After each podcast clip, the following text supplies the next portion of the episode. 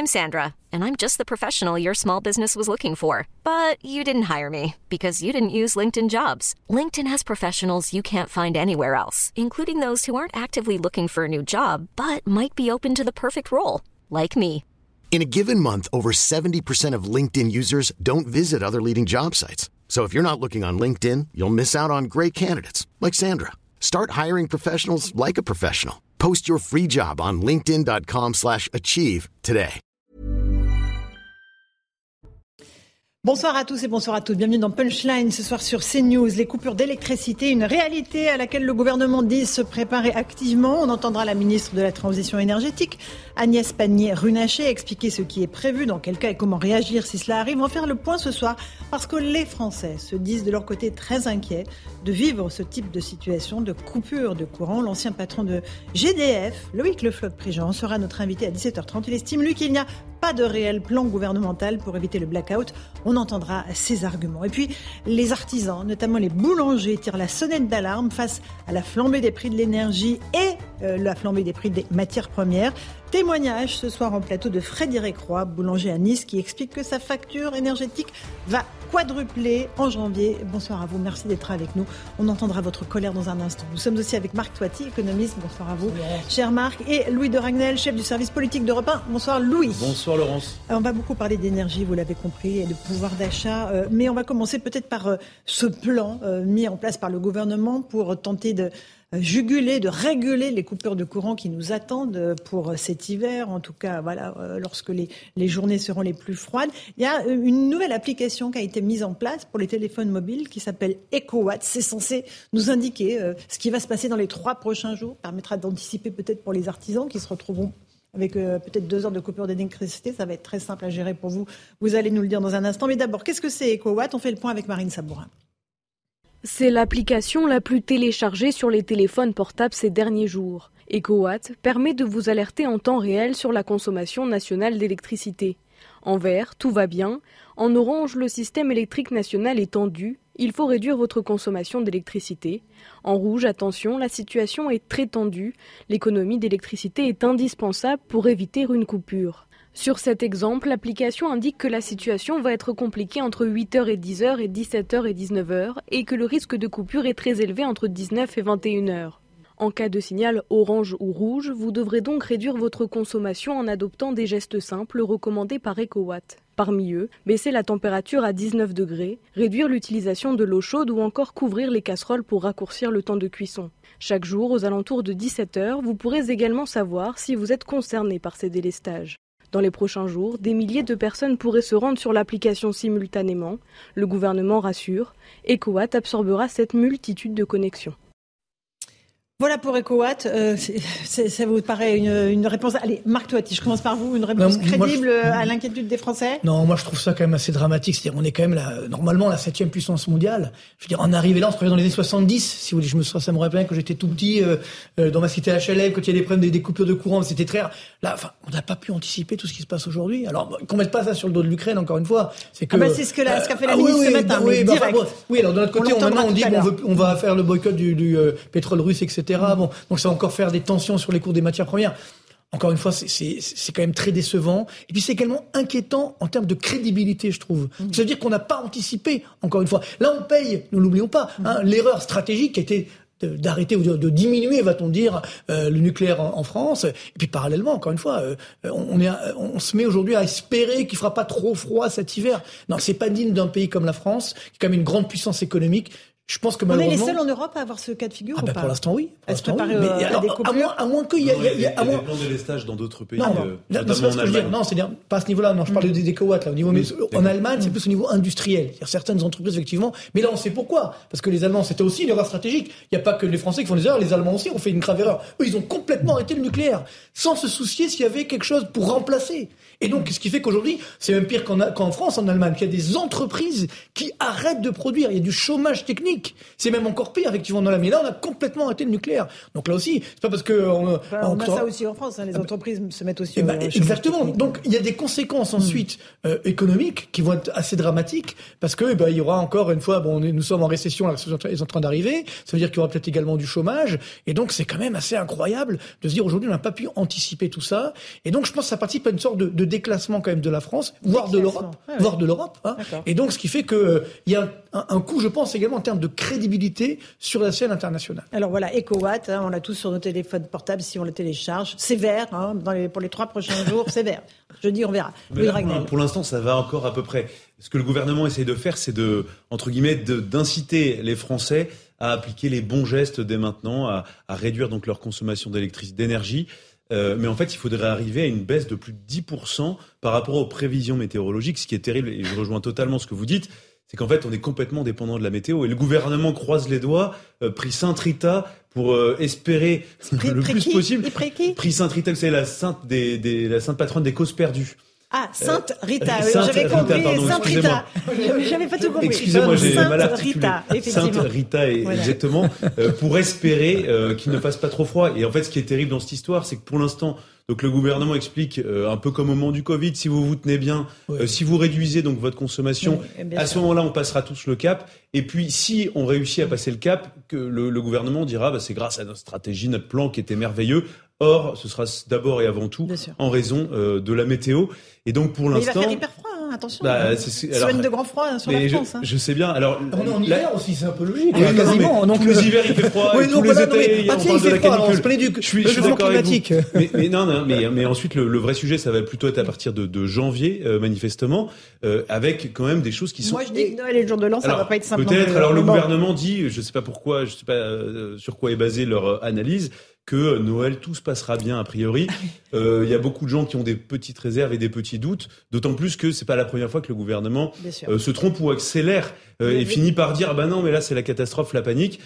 simplement voilà une dernière petite chose quand je vois quand je vois tout ce qui est demandé donc aux Français donc de mm. réduire leur consommation d'énergie, les risques. Pas se laver. Il faut qu'il passe se laver une fois par jour. Mais oui, oui, oui. Il faut baisser son chauffe-eau, il faut prendre des, donc des douches et des bains tièdes pour ceux qui. mondiale, comme vous le disiez. Non, non, mais, non, mais moi je suis d'accord avec vous sur le sentiment de déclassement, c'est terrible. Et pour le coup, sur la question de l'électricité, euh, si effectivement on avait suffisamment de centrales nucléaires, aujourd'hui la question ne se poserait pas ou quasiment pas. on les a, on les a, mais on a réduit bah, effectivement leur capacité. oui, mais 50% de, de ces, ces capacités euh, sont, ne fonctionnent pas. Et donc, en fait, moi, ce que je trouve terrible, c'est que ça fait reposer la, la responsabilité qui n'a pas été prise par le gouvernement sur les épaules des Français. Frédéric Roy, vous, vous êtes euh, dans le dur, hein, on bah, va dire, les mains dans le pétrin. Qu'est-ce que vous allez On va parler du pouvoir d'achat dans un instant, enfin, euh, de tout ce qui concerne votre facture d'énergie. Sur les coupures. Comment vous faites en coupure d'énergie bah, Pour l'instant, j'ai pas de solution. Donc déjà, visiblement, on va nous augmenter une électricité qu'on n'aura peut-être pas. Donc finalement, ça va peut-être réduire les factures. Mais euh, en tant qu'artisan boulanger, alors en fonction des heures où ça va couper, moi, si je suis pas sur place, qu'on coupe mes chambres froides, mes chambres de fermentation avec le pain qui lève à l'intérieur. En deux heures, tout est foutu? Non, pas forcément, mais par contre, les... quand elle au moment où elle se rallume, que l'électricité revient, les, les, les, cadrans qui gèrent se mettent sur chaud ou froid. S'ils partent en chauffe, que vous n'êtes pas sur place, le pain lève, donc vous revenez, tout est foutu. À l'inverse, s'ils passent en froid, parce que ça, ça se déprogramme en fait. Un congélateur, ça a une autonomie de 24 heures, on va dire. Ça, ça gêne pas mm. les réfrigérateurs à, la maison. Hein à condition de ne pas l'ouvrir, c'est la même chose. Mais le pain, c'est une autre chose et c'est pas bon. Un four qui fait 36 kWh, s'il s'allume tout seul ou qu'on l'éteint d'un seul coup, c'est pas bon non plus on sent encore la désorganisation. Regardez un truc tout bête, je suis au magasin, on coupe l'électricité, je peux même pas fermer mon magasin, c'est un rideau électrique et j'ai pas de système à manivelle. Je reste à la maison avec un fusil de chasse devant la porte parce qu'il fera nuit dans les rues, il y aura plus de feu, on va se rentrer dedans tous avec les voitures. Ça va être un truc, on va être champion du monde, on va battre des records. Et là, c'est inadmissible, c'est un manque de gestion, je sais pas, il y a rien qui est organisé dans ce pays. Moi, j'en ai ras le bol d'une manière générale.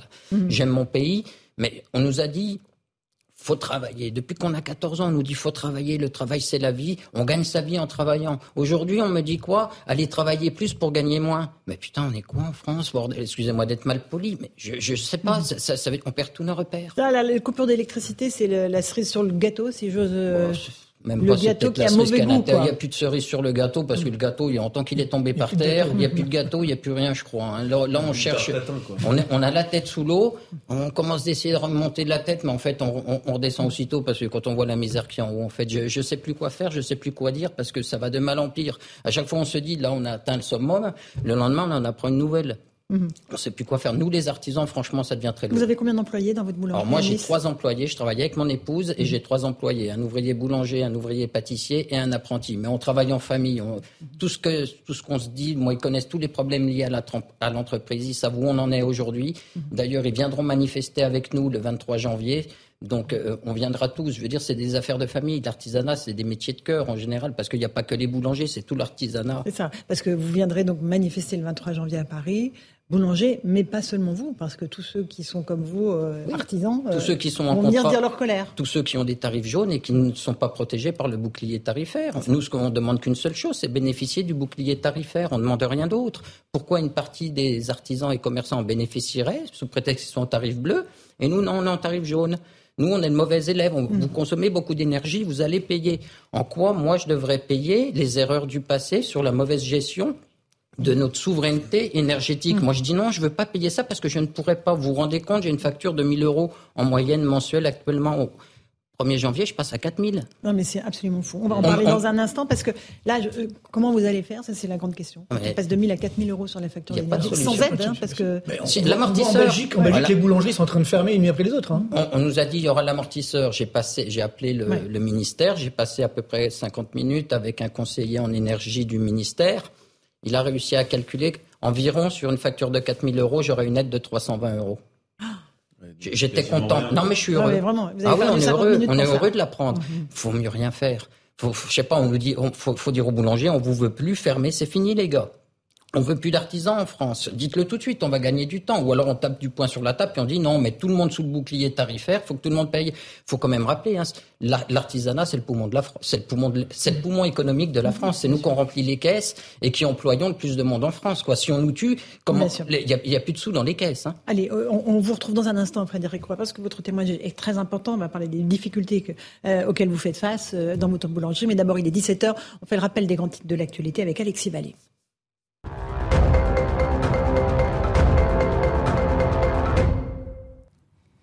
Emmanuel Macron s'est déplacé aujourd'hui dans les Bouches du Rhône, plus précisément au camp des Milles, un camp d'internement ouvert en 1939. L'établissement servait à enfermer des ressortissants du Reich vivant en France, sauf que beaucoup d'entre eux qui fuyaient le nazisme ont été victimes de xénophobie. Le chef de l'État a dénoncé, je cite, le régime de la collaboration qui continue malgré tout de recruter des adorateurs et qui dispose toujours d'héritiers. Après le début de la cyberattaque du centre hospitalier de Versailles samedi soir, une rançon a été réclamée par les hackers. La somme reste inconnue, mais le coprésident du conseil de surveillance de l'établissement a d'ores et déjà annoncé son intention de ne pas la payer. Pour le moment, les urgences fonctionnent à 50% et la maternité est réduite au tiers de sa capacité. Le tribunal administratif de Nice a rejeté le référé en liberté du père du jeune agresseur d'une femme âgée de Cannes. La commune avait décidé de ne pas octroyer l'emplacement de marché que les parents avaient l'habitude d'occuper les samedis matins. Et Vladimir Poutine s'est rendu et a roulé sur le pont de Crimée, partiellement détruit en octobre. C'est sa première visite dans la péninsule, annexée depuis le début de l'offensive contre l'Ukraine. L'occasion pour le président russe de faire un point sur l'avancée des rénovations du pont. Merci beaucoup Alexis Vallée pour ce rappel des titres de l'actualité. Il est 17h01, on est en direct sur CNews dans Punchline. On évoque euh, la crise de l'énergie, les coupures, on en a parlé euh, il y a quelques instants. On est avec Frédéric Roy qui est boulanger, avec Marc Totti, économiste, Louis de Ragnel euh, d'Europe 1. Euh, il y a aussi la question de la facture énergétique, Marc Totti. On va voir le cas concret dans un instant de Frédéric Roy. Mais là, comment vont faire les gens euh, au mois de janvier? Voilà, c'est- le gros problème, c'est qu'en fait, là, jusqu'à présent, il y avait le fameux bouclier tarifaire qui a quand même, jusqu'à présent, coûté 110 milliards euh, d'euros, mais pour gagner quelques mois, parce que finalement, l'inflation, on va l'avoir. Et beaucoup de tarifs sont négociés à l'année, donc beaucoup d'entreprises aujourd'hui payent encore les tarifs de l'année dernière. À partir du 1er janvier, ils vont payer les nouveaux tarifs, donc, euh, qui vont effectivement intégrer la flambée des cours des matières premières. Alors là, il y a eu une un petit mois d'alcalmie, si vous voulez, octobre, novembre, ça allait un peu mieux. Et là, ça y est, les prix des matières premières repartent à la hausse, le pétrole, le gaz, surtout effectivement le gaz, même certaines matières premières euh, alimentaires qui repartent à la hausse. Et donc on va l'avoir ça effectivement pour janvier 2021, euh, 2023. oui, on va pas retourner en arrière. On n'a pas envie d'y retourner non plus. on n'a pas envie d'y aller, c'est pour ça. On n'a pas envie d'y aller. Ce que je veux dire, c'est que euh, le problème, c'est que cette inflation qu'on a voulu éviter d'aller à 8 à 10 on va quand même l'avoir, oui. malgré les 110 milliards d'euros. Et donc c'est ce qu'on évoquait là. Plutôt que d'agir une fois que l'inflation est là, il faut agir en amont. Par exemple, effectivement, au niveau des entreprises, ce qui aujourd'hui n'est pas n'est pas fait malheureusement. Et donc là, on va avoir une inflation qui va augmenter. Donc, quelles sont les conséquences? Bien sûr, pour les entreprises qui vont moins produire. Certaines entreprises déjà ont arrêté la production, hein, euh, notamment euh, des aciéries, etc. Peut-être même maintenant les artisans, malheureusement. Donc derrière, il y a du chômage, donc moins de revenus. Plus de l'inflation, ça fait également moins de pouvoir d'achat. Donc vous avez une récession qui a commencé au quatrième trimestre, qui est en train de s'installer aujourd'hui en France. Les chiffres ce matin sont sortis donc d'activité en France qui sont catastrophiques et donc qui va se prolonger au premier trimestre 2023. je ne veux pas casser l'ambiance, mais il faut être honnête. On a une situation aujourd'hui extrêmement compliquée et le pire, c'est que comme on a tout dépensé pendant la crise du coronavirus, on a lâché quand même, nous n'oublions pas ces chiffres incroyables, 550 milliards d'euros. Oui, on a sauvé des entreprises. Non, attendez, il y a deux choses. On est d'accord ou on n'est pas d'accord? Il y a mars 2020, au début du corona, on ne sait pas ce qui se passe. On voit que c'est la fin du monde. Donc là, on peut comprendre qu'on lâche, qu'on soutient. Mm. Puis après, on s'est rendu compte qu'heureusement, c'était pas la fin du monde. Donc il fallait déjà arrêter ces confinements, etc. Et mm. puis après, en 2021, on a continué à lâcher comme ça, sans distinction. Donc en, sauvant certaines entreprises qu'on appelle des entreprises zombies qui finalement ont pris l'argent alors qu'elles devaient disparaître, et puis d'autres entreprises qui méritent d'être sauvées, finalement maintenant on n'a plus les moyens de le faire.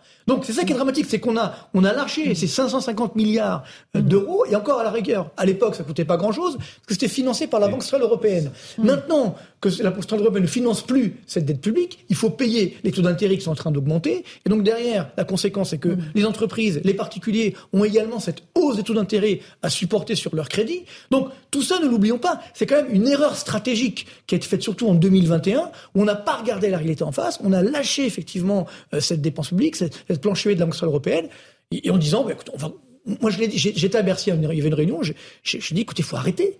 Et on m'a dit, que ce soit le ministre ou et puis l'ensemble des économistes qui étaient là, parce qu'évidemment ils tirent les pompes en permanence. Mmh. Ben non, non, il faut continuer. La dette publique, c'est très bien, on continue. Et ben non, nous payons cette facture parce que justement, nous avons une difficulté. Et c'est aujourd'hui que l'État devrait intervenir.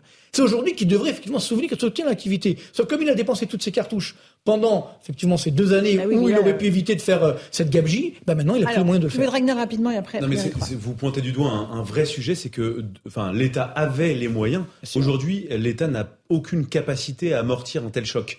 Euh, et donc, euh, effectivement, non mais c'est terrible. Hein, effectivement, vous cassez l'ambiance et euh, je suis désolé. Hein. J'y participe également.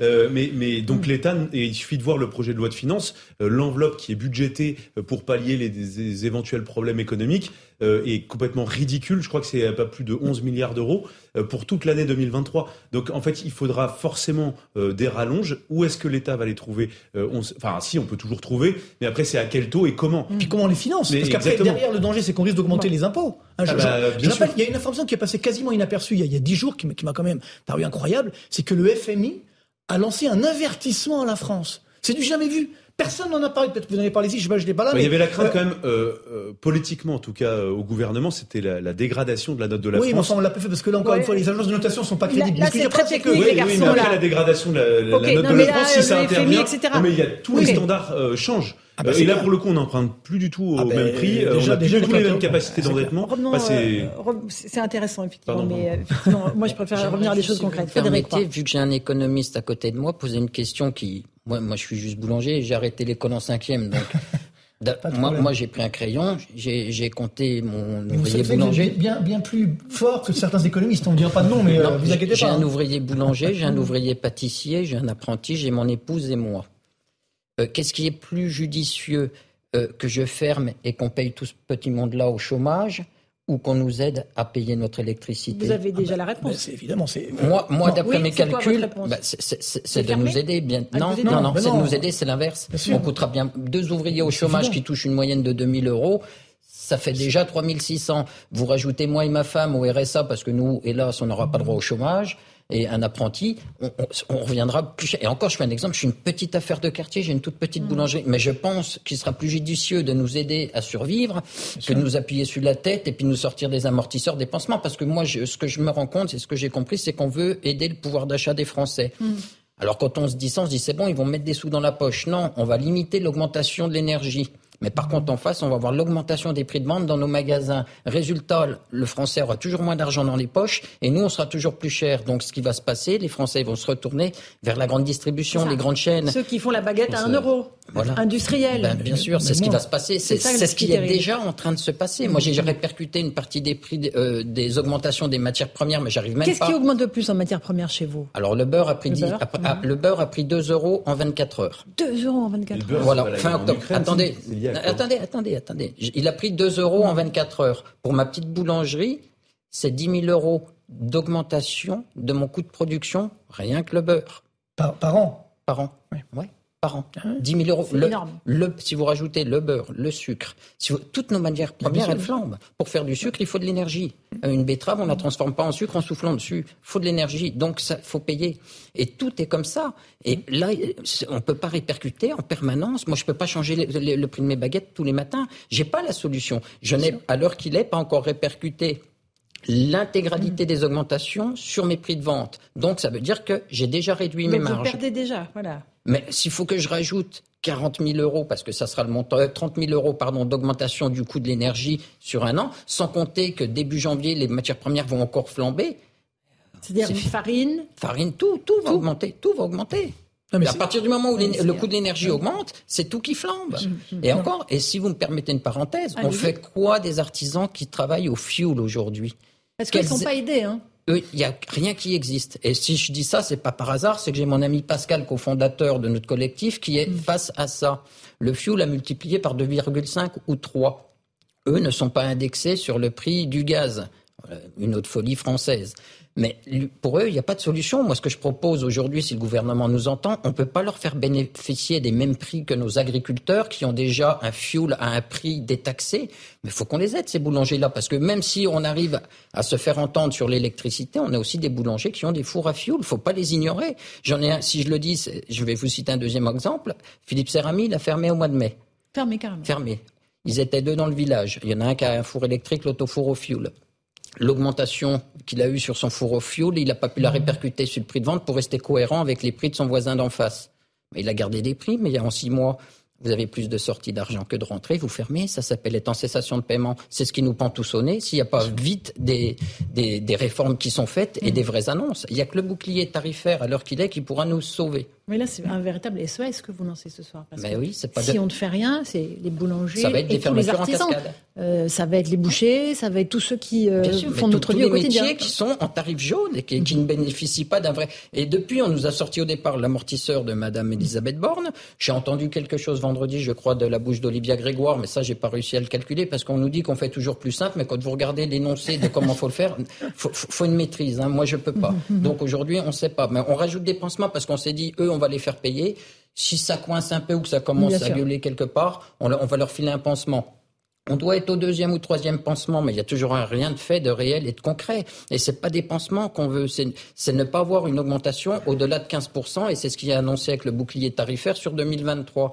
Nous, on est des Français comme les autres, on veut continuer notre activité d'artisan, donc à partir de là, ben voilà, on veut aussi bénéficier du bouclier tarifaire. Faut pas oublier qu'on fait rentrer de l'argent dans les caisses de l'État. C'est pas parce que quand on va nous faire des factures à 4000 euros, il y a aussi une grosse part qui va dans les caisses de l'État, tout ce qui est Bien TVA et autres.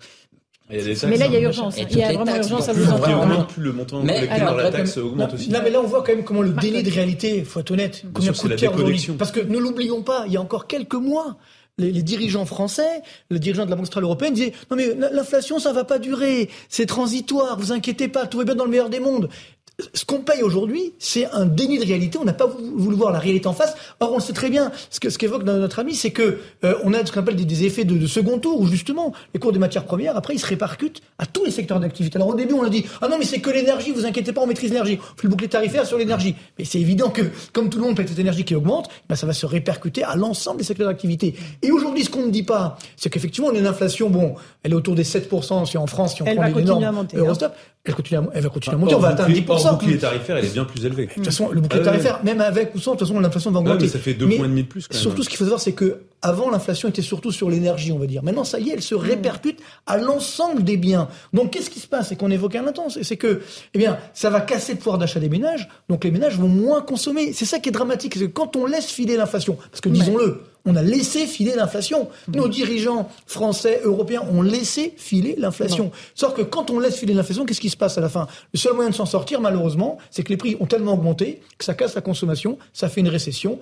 avec des faillites d'entreprises et ainsi de suite. Et du chômage, voilà, qui et du manque. chômage bien sûr. Donc voilà ce qu'on paye, c'est notre manque. Et tout ça Euh, parce qu'on n'a pas voulu dire la réalité aux Français en disant oui, l'inflation va être là. Donc il faut aujourd'hui regarder cette réalité en face, ce qu'on ne fait pas malheureusement. Frédéric Roy, est-ce que vous êtes propriétaire de votre commerce d'abord? Alors, je suis propriétaire de mon fonds de commerce, mais je suis pas propriétaire des murs. Sinon, croyez-moi, la solution, je l'aurais déjà trouvée. Vous revendez C'était non. C'est que si j'étais propriétaire des murs, je ferais installer un deuxième compteur et puis j'en mettrais deux à 36 kWh plutôt qu'un seul et en tarif jaune. Euh, vous faites un contrat à un de vos cousins, un enfant à vous, vous lui louez une pièce de, de vos murs, vous demandez l'installation d'un deuxième contrat EDF, vous faites installer un compteur et là vous passez Mm. en tarif bleu.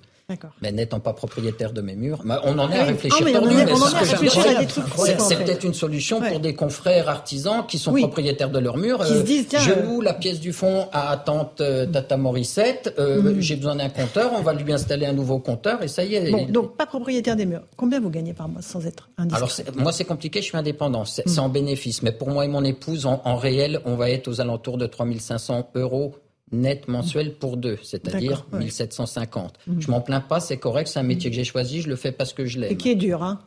Oui, parce que je prends Donc, 4 heures le matin, demain matin à 4 heures je serai dans mon fournil et je finis à 19h30. C'est une moyenne entre je prends entre 4 et 5 heures parce que je peux Mhm. compter sur mes deux employés et je finis quoi qu'il arrive toujours à 19h30. Donc je fais des semaines, on va dire entre 70 et 90 heures. Ma femme, elle fait 12 heures par jour, elle est toute seule au magasin.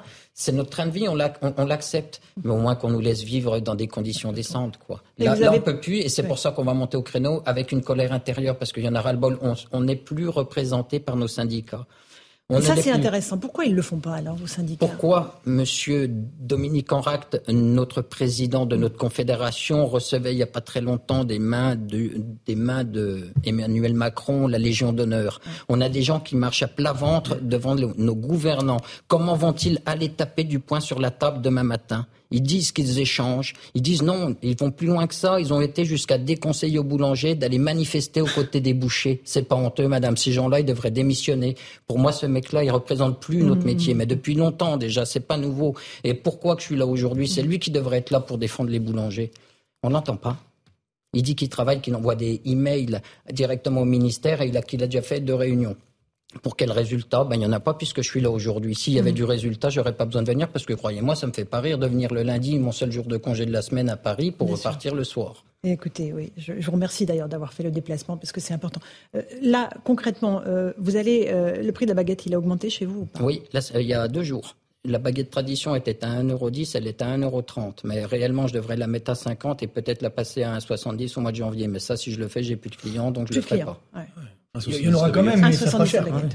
Ah mais on en est là aujourd'hui. Il n'y a plus à se poser la question. Et là, d'un point de vue mathématique, un économiste va me le confirmer, c'est ce qu'il faut que je fasse. Mathématiquement, c'est ce qu'il faut que je fasse pour survivre. Mais j'ai pas le client en face pour l'acheter à ce prix-là. Par contre, euh, les, les- les supermarchés qui sont à côté et autres chaînes, eux, ils vont augmenter, mais ils seront beaucoup moins chers. Donc les, les clients vont, vont se détourner des artisans, même s'ils ont l'amour, parce que si vous posez la question à 100 Français, 100 vont vous dire on est prêt à payer plus cher. Mais étonnamment, vous les aurez pas laissant le lendemain matin devant la porte de la boutique, parce qu'ils vont dire oui, on veut payer plus cher s'ils peuvent vivre de leur métier, mais on n'en a pas les moyens. Les comptes sont vite faits, mais c'est énorme, hein, les augmentations, parce qu'on parle de la baguette, mais tout augmente, c'est la viande, mais tout, tout augmente, et Les les, gens n'ont plus les moyens, Ouais. je veux dire. Et nous, faut qu'on puisse être aidés de manière à pouvoir continuer notre activité sans avoir des prix qui vont, qui vont flamber dans, dans les semaines Vous à avez venir. peur pour vos employés de ne pas pouvoir continuer à les payer, tout simplement? Bah, je, me- je, je, je- je continuerai de payer mes ouvriers avant de payer mes factures, mais il arrive un moment, de toute façon, si vous, quand la- vous le sentez, dès que vous commencez à grappiller sur la trésorerie, déjà il n'y en a pas beaucoup, vous savez que déjà c'est le début de la fin. Il n'y a pas à se poser de questions. Et là, aujourd'hui, on est ric-rac. Ça veut dire que là, si vraiment j'ai euh, cette augmentation multipliée par, de factures multipliée par 4, Par quatre, donc passer de 1000 à 4000 euros. ça sera hein. la fin dans les mois à venir. C'est, mais c'est, c'est le cas de la majeure partie des artisans, hein, encore une fois. hein. C'est le cas de la majeure partie des artisans qui sont gros consommateurs d'énergie. On ne pourra pas subvenir. Si vous avez un métier que les gens n'ont pas le choix, qui sont obligés d'acheter chez vous, vous tiendrez. Parce que s'ils n'ont pas le choix, comme les médicaments, comme ce genre de mmh. choses-là, comme le tabac, le tabac, euh, qui aurait cru il y a 5 ans qu'on vendrait le paquet à 10 balles aujourd'hui, et mmh. pourtant les gens vont toujours l'acheter. Mais oui, il n'y a que qu'on le droit d'en vendre. Le pain, non, on l'achète où on veut. Ou mmh. même on peut se passer du pain malgré que nutritionnellement, c'est ce qu'il faudrait conserver parce qu'il n'y a rien de mieux qu'un bon pain au levain Vous à la avez raison de faire la promo du, pain. Euh, Marc Toiti, la situation, elle n'est pas que celle de Frédéric Roy, hein, c'est celle de tous les artisans. Qui elle est complètement généralisée et, malheureusement, le, drame, c'est qu'on voit effectivement, euh, justement, le, qu'on ne valorise pas le travail. Parce que Frédéric le, disait, il travaille combien? 92 heures par semaine? entre, 70, 80, 85 Donc c'est incroyable. Et puis alors d'autres personnes qui, eux, euh, sont arc-boutés sur leurs 35 heures, etc., eux, ils veulent tous leurs avantages. Donc là, si vous voulez, il y a tout un problème presque philosophique. C'est-à-dire que quand effectivement on prend un risque, quand on travaille énormément, on doit être rémunéré en conséquence. Or là, c'est pas le cas, et en plus, il y a des risques derrière durables. Et euh, comme vous l'avez bien dit, le, drame, c'est que malheureusement, aujourd'hui, l'ensemble des consommateurs ont moins de pouvoir d'achat. Donc ils mmh. voudraient acheter plus cher, mais ils peuvent pas. Hein, l'augmentation aujourd'hui des prix alimentaires est de l'ordre de 12 à 15% en glisse annuel. Les produits frais, 17% Les légumes frais, 33,9 Ah oui, non, mais c'est. Alors, ce qu'il faut savoir, c'est qu'il y a un an, donc en novembre 2021, l'inflation à l'époque était à zéro. Donc ça aussi, c'est un grand changement parce que nous ne sommes pas habitués, je veux dire toute notre génération, la dernière fois qu'on a connu ça, c'est au début des années 80. Donc toute notre génération, nous ne sommes pas habitués à une telle inflation. Donc évidemment, on se dit, bon, ça va pas durer. Rappelez-nous, notre ministre, hein, alors, il, il a son discours, il disait, ça y est, on a, on a touché le plus, euh, le, plus haut, maintenant ça va baisser. maintenant, il dit, non, le pic est pour demain. Il, a dit, bah, il vient ça continuerait pour plusieurs mois. Oui, sauf qu'il a dit l'inverse il, y a encore quelques semaines. Donc, le pic est derrière nous et non. Le non, mais tout ça, c'est ça. C'est qu'effectivement, on a un, un, impact durable, malheureusement, euh, sur, sur la consommation et donc ensuite sur l'ensemble du tissu français. N'oublions pas que 98% des entreprises françaises c'est monsieur, au moins de 10 salariés. C'est ça la France. L'entreprise, les entreprises françaises, c'est pas le CAC 40. oui, c'est ça. C'est pas, pas les profits. C'est pas, parce que souvent on, on dit, oh, les entreprises, les patrons, etc. Voilà. C'est ça, c'est ça les patrons. Les entreprises françaises, c'est monsieur qui effectivement souffrent au quotidien, au jour le jour. Et nous, on a cette culture en France de lutte des classes qui veut toujours mettre euh, au pilori les chefs d'entreprise. Un petit mot de Dragnel avant de revenir. Mais ce qui est frappant pour euh, aller dans le sens de ce que vous venez de dire, Marc Toiti, c'est que le gouvernement lui-même est imprégné de cette logique-là, puisqu'en fait, comme vous n'avez jamais euh, crié dans la rue, on vous écoute pas et donc en fait on, vous ignore. Moi, ce qui me frappe, c'est la, déconnexion qui est entre le monde politique et justement ce qu'on appelle ces petits mm. artisans, parce qu'en fait, effectivement, ce sont des, des, petites structures comparées aux grandes entreprises ou même aux PME. Et donc en fait, le gouvernement, euh, moi je me souviens, on a eu ces débats-là d'ailleurs au moment du début du, du, du bouclier énergétique sur le, le, la ristourne pour le carburant, était dans cette logique-là de, de, satisfaire tout le monde, euh, mais du coup en fait de, de ne pas cibler. Et, et, et, on a gaspillé, je pense qu'on a, on a perdu beaucoup beaucoup d'argent. Mmh, mmh. Le bouclier énergétique, c'était quand même pendant l'été jusqu'à il y a peu, euh, c'était 1,5 milliard d'euros par mois. Euh, et donc, effectivement, euh, sur cet argent, ce 1,5 milliard d'euros, euh, il y a une grande partie qui aurait dû aller, effectivement, à ce que vous faites, à, votre activité, beaucoup plus qu'à certains touristes étrangers qui venaient profiter de la ristourne, ou même d'autres personnes, des, Français qui ont tout à fait les moyens de payer leur essence. Non, mais à 1,70€ à l'époque, ils auraient tout à fait pu le payer et, on aurait dû cibler beaucoup plus votre profession. Vous allez manifester le 23 janvier à Paris, où? Devant le ministère, ministère des Finances. Ministère des Finances, voilà. Bien sûr, c'est parti d'une idée. J'ai trois confrères avec qui on échange. Des quatre coins de la France, pour avoir un peu des remontées en permanente, on échange énormément avec beaucoup de boulangers. Ils m'ont dit, écoute Fred, on en a marre, faut qu'on y aille, parce qu'il n'y a rien qui se bouge, il n'y a rien qui se passe. Donc, faut qu'on pousse un coup de gueule. Bah, j'ai dit, écoute, on officialise le fait qu'on crée un collectif et le 23 janvier, on va les manifester devant le ministère des Finances, puisque c'est Monsieur le maire qui détient le chéquier. Mhm. Et il serait euh, judicieux qu'on invite également tous les, euh, tous les métiers artisanaux comme le nôtre, comme mhm. Les carrossiers, on n'en parle pas, ils sont concernés. Mhm. Euh, tous les métiers sont concernés. Là, j'ai échangé un petit peu dimanche après-midi avec le président de l'UMIH, des, restaurateurs, des, restaurants, la de la branche restaurant. Je lui dis, serez-vous avec nous le 23 janvier?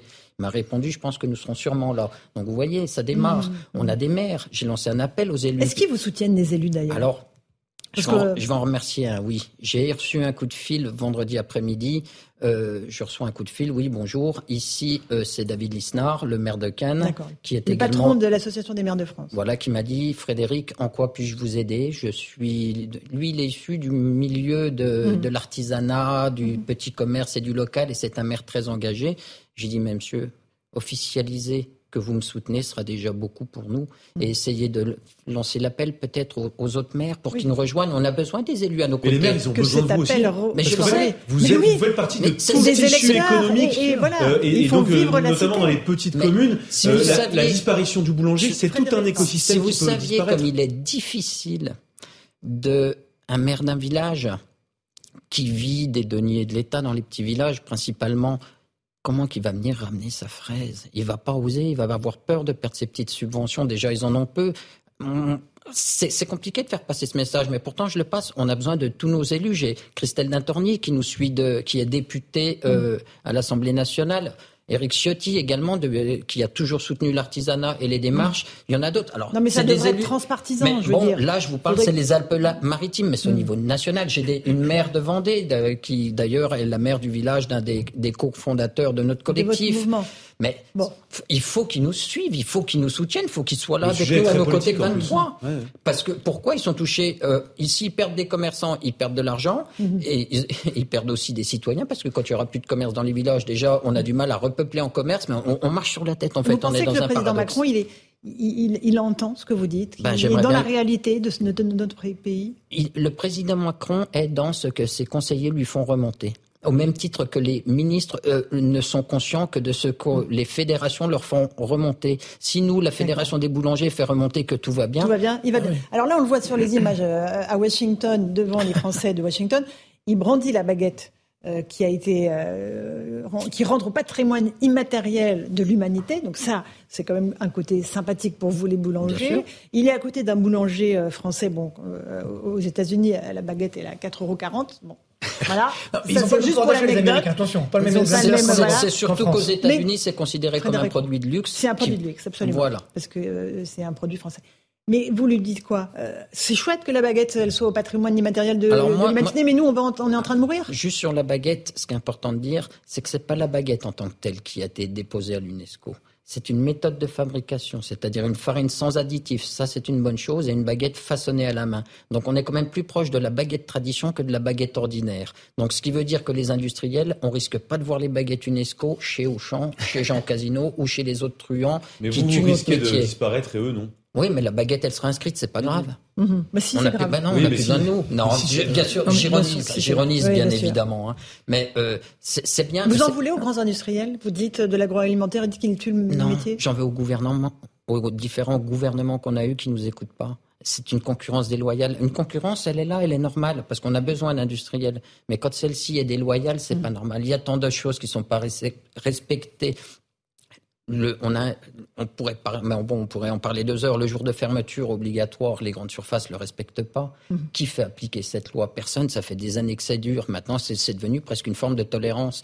Quand il y a des chaînes qui, qui s'ouvrent à côté de chez vous, qui ouvrent 7 jours sur 7, alors que vous, ils vous font un jour de congé par semaine. on pourrait dire, c'est l'ouverture au travail, chacun doit faire ce qu'il veut. Oui, mais le petit artisan, il va fermer à côté. Vous aurez plus que le gros, puis quand il n'y aura plus que le gros, vous allez payer bonbon. Mhm. Mais aujourd'hui, pourquoi un jour de fermeture? Quand il y en a un qui est fermé l'autre travaille plus. Quand c'est l'autre, et vice-versa, on s'y retrouve. Mais dans un quartier, s'ils vendent 100 000 baguettes par semaine, il s'en vendra pas plus parce qu'on ouvre 7 jours sur 7. Ça veut dire qu'il va falloir que j'ouvre 7 jours sur 7 pour faire le même chiffre d'affaires, pour être concurrentiel. Donc c'est encore une augmentation du coût de production. C'est une folie. On marche sur la tête Vous êtes dans quel état d'esprit Vous êtes désespéré? Vous êtes ému? Vous êtes euh, je suis très combatif? très, très, très en colère, très remonté. Mais j'aime mon métier, j'aime mes enfants, ma famille, c'est aussi pour eux que je le fais, puis j'aime mes confrères. Et c'est aussi, alors je me, je me, je suis pas le porte-parole des boulangers, je, je porte que ma parole et de ceux qui se retrouvent dans ce que je dis. Et je pense qu'il y en a quelques-uns quand même. Mais j'aimerais beaucoup rencontrer le président Macron. D'ailleurs, comme toutes les personnes qui organisent des manifestations, on a reçu les renseignements généraux à la mhm. boulangerie parce qu'il y a tout un, protocole. Hein. On n'arrive pas devant le ministère en disant oula les gars. Non. Mhm. Et c'est des gens très bien d'ailleurs. Je peux les remercier. Je leur fais coucou au passage parce que pour que tout soit bien organisé. Donc mhm. ça veut dire déjà qu'il y a une prise au sérieux. Mais au-delà de ça, j'ai envie de dire, faut qu'on rencontre le président Macron. Si, on n'est pas, on n'est pas écouté par le syndicat, que les ministres ne comprennent pas bien ce qu'on leur explique, parce que j'ai été reçu le 31, euh, au nom du collectif, on a été reçu le 31 octobre au ministère, on a expliqué ce qui n'allait pas. Bon, à l'époque, il n'y avait encore pas l'amortisseur, on ne savait pas ce que ça allait être. non, mais si l'amortisseur, c'est 320 euros sur 4 000 euros d'augmentation. Euh, on a fait des hein. tas de propositions sur labelliser le croissant, vous voyez, pour que mm. l'artisan, aujourd'hui, il n'y a aucune loi qui est euh, existante pour différencier un, produit industriel, on a dit on va labelliser le croissant comme la baguette tradition. Le croissant, vous arrivez dans une boulangerie, bonjour, je voudrais un croissant de tradition française, vous aurez un croissant avec la garantie qu'il est fait artisanalement, mhm. avec des bonnes matières premières. C'est des, des propositions qu'on a fait le 31 octobre au ministère. On n'a pas de retour. Parce que c'est les syndicats qui disent non derrière, parce que voilà, faut laisser les. C'est pour ça que vous vous dites, allez, on, y, va le 23, Alors on y va le 23, c'est pour l'énergie, sachant qu'il y a aussi d'autres dossiers sur la table qui mhm. peuvent être regardés et pourquoi pas mis en avant. Et c'est pour ça aussi qu'on aimerait bien rencontrer le président Macron. Parce Mais écoutez, peut-être qu'il écoute ce soir. vous savez, je j'ai jamais fait une manifestation de ma vie, ça m'est mhm. jamais arrivé. Hein. Moi, je suis un petit boulanger de quartier, j'ai toujours travaillé dans mon métier. Je me retrouve avec trois confrères à organiser une, une, une manifestation de niveau national devant le ministère des Finances. Je me dis, mais putain, mais dans quel monde on est, quoi. Mhm. Tout ça pour pouvoir continuer de travailler dans des conditions normales. On ne demande rien d'exceptionnel, on demande juste de pouvoir mm. travailler dans des conditions normales. Vous trouverez toujours un accueil, euh, un bon accueil chez nous. C'est gentil, merci. On vous recevra autant qu'il le faudra. Vous nous tenez au courant. Eh ben, vous voulez reprendre la On reçoit quand même, je crois pas trop voir, ça voudrait dire que solution n'a pas été trouvée. Dans votre boulangerie, on conseille à tous nos téléspectateurs d'aller vous faire un petit coucou, puis à ah bah, tous, les, tous vos confrères dans tous les villes, les villages de France. Merci à vous. Merci à vous. Frédéric Roy, on, est vraiment derrière vous sur euh, votre combat et euh, évidemment avec cette manifestation qui sera organisée le 23 janvier à Paris. Merci, d'être venu, d'avoir fait le déplacement euh, jusqu'à CNews. Euh, on fait une petite pause, on se retrouve dans un instant dans Punchline. On continuera à parler de l'énergie, des coupures d'électricité. On sera notamment avec Loïc Lefloc-Prigent, l'ancien président de GDF, qui tonne contre le plan du gouvernement. A tout de suite.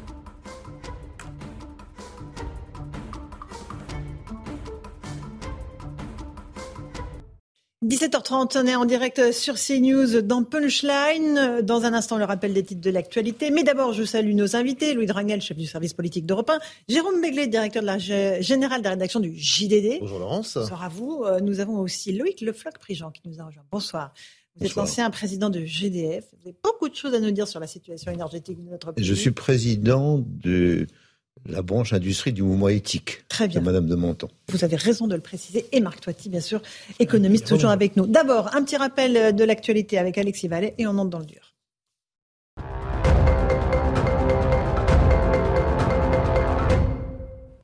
En Ukraine, des coupures d'eau et d'électricité se sont produites après de nouvelles frappes russes. Plusieurs villes sont plongées dans le noir comme Odessa ou Mykolaiv dans le sud du pays. Plusieurs responsables des villes et régions ukrainiennes alertent sur des, des absences de ravitaillement. Le masque dans les transports en commun, c'est sur la table des négociations. Déclaration du ministre de la Santé François Braun cet après-midi. Selon lui, cela dépend de l'évolution de la situation sanitaire. La France traverse actuellement une triple épidémie entre la grippe, la bronchiolite et l'augmentation des cas de Covid-19. Et la ville de Strasbourg va attaquer l'État pour sa défaillance à mettre à l'abri les personnes à la rue.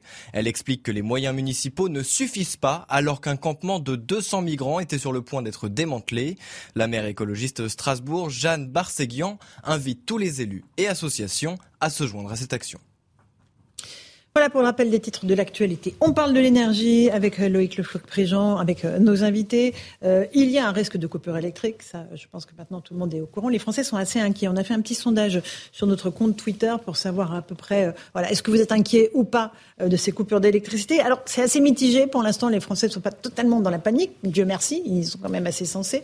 Euh, oui, quand même, ils sont inquiets à 44%, non à 56%. Ça veut dire qu'il y a un doute, évidemment, un, doute très clair dans leur tête. On va juste voir avec Jeanne Cancard un petit reportage pour savoir ce qui pourrait se passer en cas de coupure électrique, comment notre vie quotidienne à nous serait impactée. Et puis je vous passe la parole parce que vous êtes assez critique, monsieur Le Pirigeant. Pour entrer dans son immeuble, Christophe utilise un digicode. Problème, il ne sait pas comment il pourra accéder à son appartement en cas de délestage. Le jour où il n'y a pas d'électricité, je ne sais pas quoi faire en fait. On va être bloqué. Même problématique pour l'ascenseur. Cet habitant de la région parisienne vit au cinquième étage et doit l'utiliser tous les jours avec sa chienne. Je vais être obligé de la porter parce qu'elle ne peut pas prendre les escaliers. Donc je suis très embêté. Quoi. Dans cette maison, le portail et le garage ont un système électrique. Mais face aux potentielles coupures de courant, Karine va devoir s'adapter et changer ses habitudes.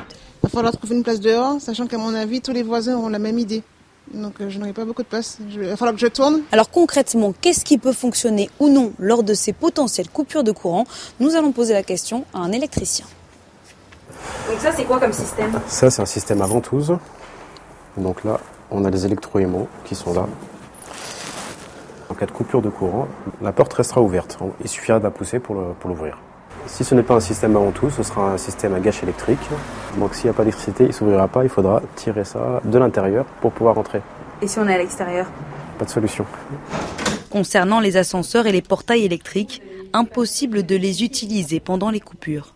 Pour anticiper, vous serez prévenu la veille d'un délestage qui peut durer au maximum deux heures.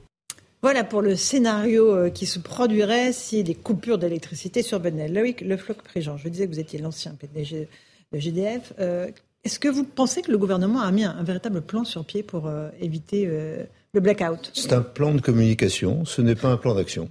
Et, donc, lorsqu'on n'agit pas, effectivement, on subit. Et qu'est-ce qui va arriver? On peut mettre des cierges à la Vierge Marie pour Noël en disant on va avoir un hiver confortable grâce aux cierges qu'on met, mais c'est à peu près ça qu'on fait. C'est-à-dire qu'on est en train d'essayer de préparer les, Français à la pénurie sans faire quoi que ce soit pour lutter contre la pénurie depuis très longtemps, mais encore plus depuis quelques mois. C'est ahurissant. Mhm. Euh, de, on fait que de la communication. Alors ça vous plaît, vous les journalistes, on fait bah, la pas communication. trop parce qu'on fait que culpabiliser les Français en leur disant. Mais on les fait culpabiliser. Alors prenez pas trop de douche, euh, arrêtez la lumière. c'est complètement idiot, complètement idiot. on n'est pas dans les ordres de grandeur. C'est-à-dire qu'à un moment, il faut que les dirigeants fassent un peu de physique, un peu de mathématiques et comprennent les ordres de grandeur. C'est-à-dire que qu'est-ce que c'est que l'électricité? L'électricité, c'est les électrons en mouvement. Les électrons en mouvement, ça ne se stocke pas. Ah, c'est embêtant. Contrairement à ce qu'on dit, on dit il faut faire le stockage électrique. Impossible. On ne fait pas de stockage électrique. On transforme des produits pour faire, en disant qu'on stocke ou on ne stocke pas. Et par ailleurs, il faut toujours qu'il y ait un équilibre entre la production et la consommation. Donc, donc lorsqu'on a un problème, il faut produire. Pourquoi on ne produit pas? Ah On ne produit pas parce que on est exactement comme euh, les euh, gens qui sont en train de se noyer. Hein, euh, et puis il y a un bateau de sauvetage qui arrive. Puis il y a un type qui vous dit non, non, non, prenez pas ce, ce, cet appareil, pas du tout, c'est, il n'est pas réglementaire. Donc on est dans le règlement le plus absurde qui soit sur la manière de régler le problème des centrales nucléaires qui ne sont pas actuellement en fonctionnement, sur les centrales à charbon ou à fioul qu'on pourrait remettre euh, en, circulation, on est dans l'absurde total. Il y a une qui a rouvert à Saint-Avold quand même. La, centrale de Saint-Avold a rouvert. Une qui correspond à peu près à, à Fessenheim. C'est-à-dire elle est près de Fessenheim et ça correspond à peu près à la centrale qu'on a. Mais elle n'a pas la même fonction. les centrales nucléaires, c'est la base. Et puis, au-delà de la base, il y a les pics de consommation lorsque il fait froid. Pourquoi, il fait froid? Mais il fait froid l'hiver. Pourquoi il fait froid l'hiver? Parce que on a remarqué qu'effectivement, entre janvier et février, il fait un peu plus froid. Et à ce moment-là, qu'est-ce qui se passe? Il n'y a ni vent ni soleil. Alors du Donc, coup, le renouvelable, on oublie. Du coup, on s'en fout. On s'en fout. Ça n'a aucune utilité. Et la première chose qu'on fait, c'est qu'on va au Parlement dire il faut du renouvelable, il faut du solaire et de l'éolien, et ça va nous sauver. Et ça, ça peut nous sauver. Ça peut nous sauver dans 4 ou 5 ans ça peut mettre des électrons en circulation pendant 4 ou 5 ans et en attendant, ça dérègle le réseau. De toute façon, ça n'a aucune action sur l'hiver prochain, l'hiver 2023, l'hiver 2024, 2025. On a trois hivers où on a des problèmes. Comment ces problèmes sont arrivés? Ben, Ils sont arrivés, d'une part, on a fermé Fessenheim, on n'a pas euh, fait le, le programme de maintenance pendant le Covid. Pourquoi on n'a pas fait le programme de maintenance? Parce qu'il n'y avait pas d'argent. On n'a pas voulu mettre l'argent sur la table. Et à ce moment-là, on a dit le règlement le fameux règlement dont je vous parlais. il y a un règlement. Alors le règlement, c'est qu'il faut faire la maintenance. on peut, retarder, on peut regarder. Non, non, c'est la, la, maintenance. Puis après, il y a eu la corrosion sous contrainte. Un grand terme, corrosion sous contrainte. Dans cette circuit secondaire, on pouvait très bien continuer à garder les centrales. On pouvait en réparer ah une, et ensuite en réparer une autre, etc. Donc on les a toutes fermées au nom de quoi? Du principe de précaution On en ferme sept de, de, par contagion. Vous savez, la contagion. J'ai un cancer, hop, tous les ans un cancer. on arrête tout. Et c'est ça qu'on a fait.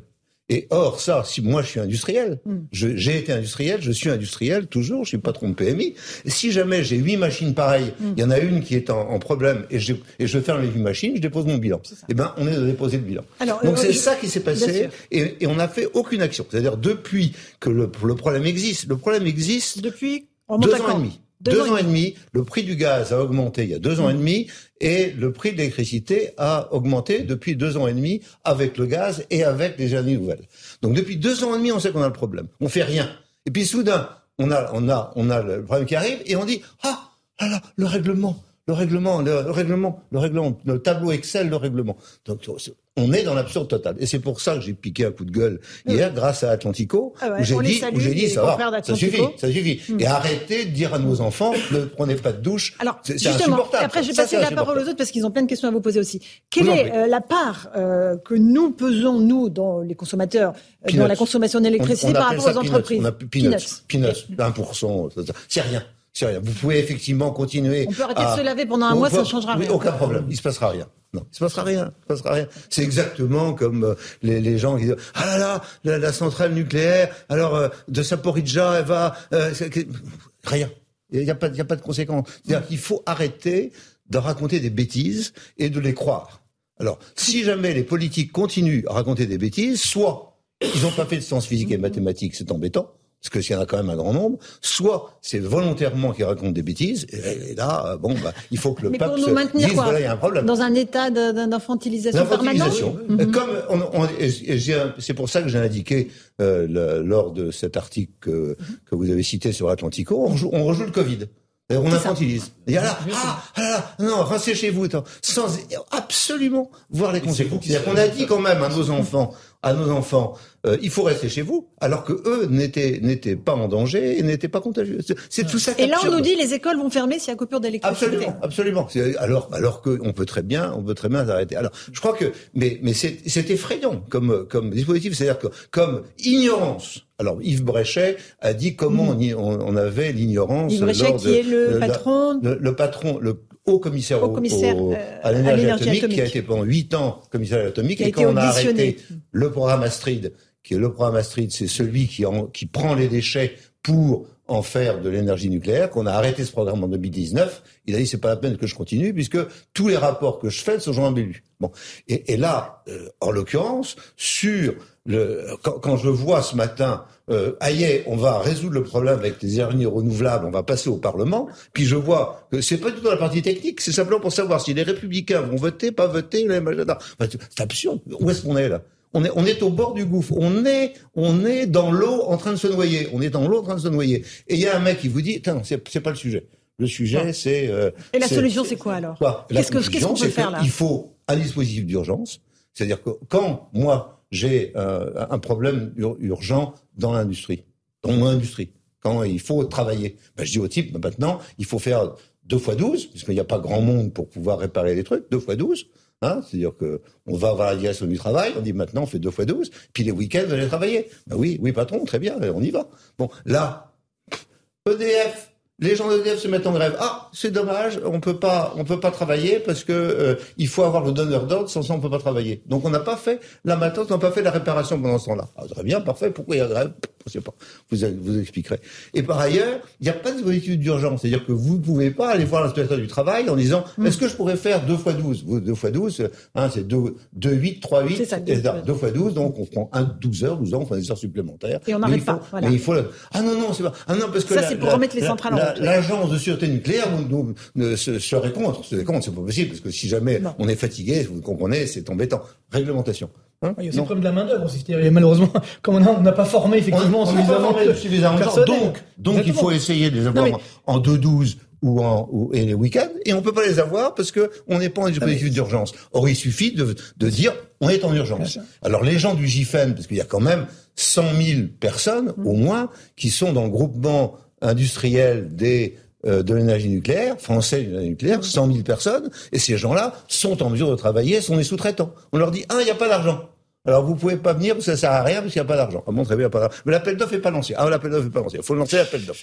Et puis ensuite, on est là. Ah, mais Et c'est puis hallucinant ce que vous et derrière, et derrière, vous pouvez pas travailler. Vous pouvez pas travailler parce que si Ah, jamais, si jamais vous travaillez, l'inspecteur du travail va venir et va vous arrêter. Et alors, un syndicat qui dit, bah oui, alors vraiment, si jamais euh, vous n'avez pas été à la direction du travail six mois avant pour expliquer que, tant vous n'avez pas travailler. C'est ça qui se passe actuellement. C'est On voyage est en en urgence absurdie. et personne ne veut décréter l'état d'urgence. Et ce qu'on dit, c'est, eh bien, prenez, prenez pas de douche, ça va, ça va faire du bien. Ce qui est complètement idiot, c'est imbécile, c'est stupide. Et même ne vous c'est séchez pas les cheveux, Et- parce que et- ces et gens alors, et vous écoutez la radio, vous écoutez la radio et on vous dit attention, il faut faire ci, il faut faire ça, c'est communication gouvernementale. Non mais on vous prend pour des cons. Eh ben, on est des cons. Je crois. Voilà. C'est plein de com, Alors, en fait, c'est- Un petit mot de. Jérôme Béglé, puis on écoutera la ministre de la Transition, vous a répondu ce Ce matin. que dit Monsieur Le Floch-Prigent est à la fois amusant mais dramatique quand on sait que ça nous concerne nous tous dans notre vie quotidienne et que ça se passe en France.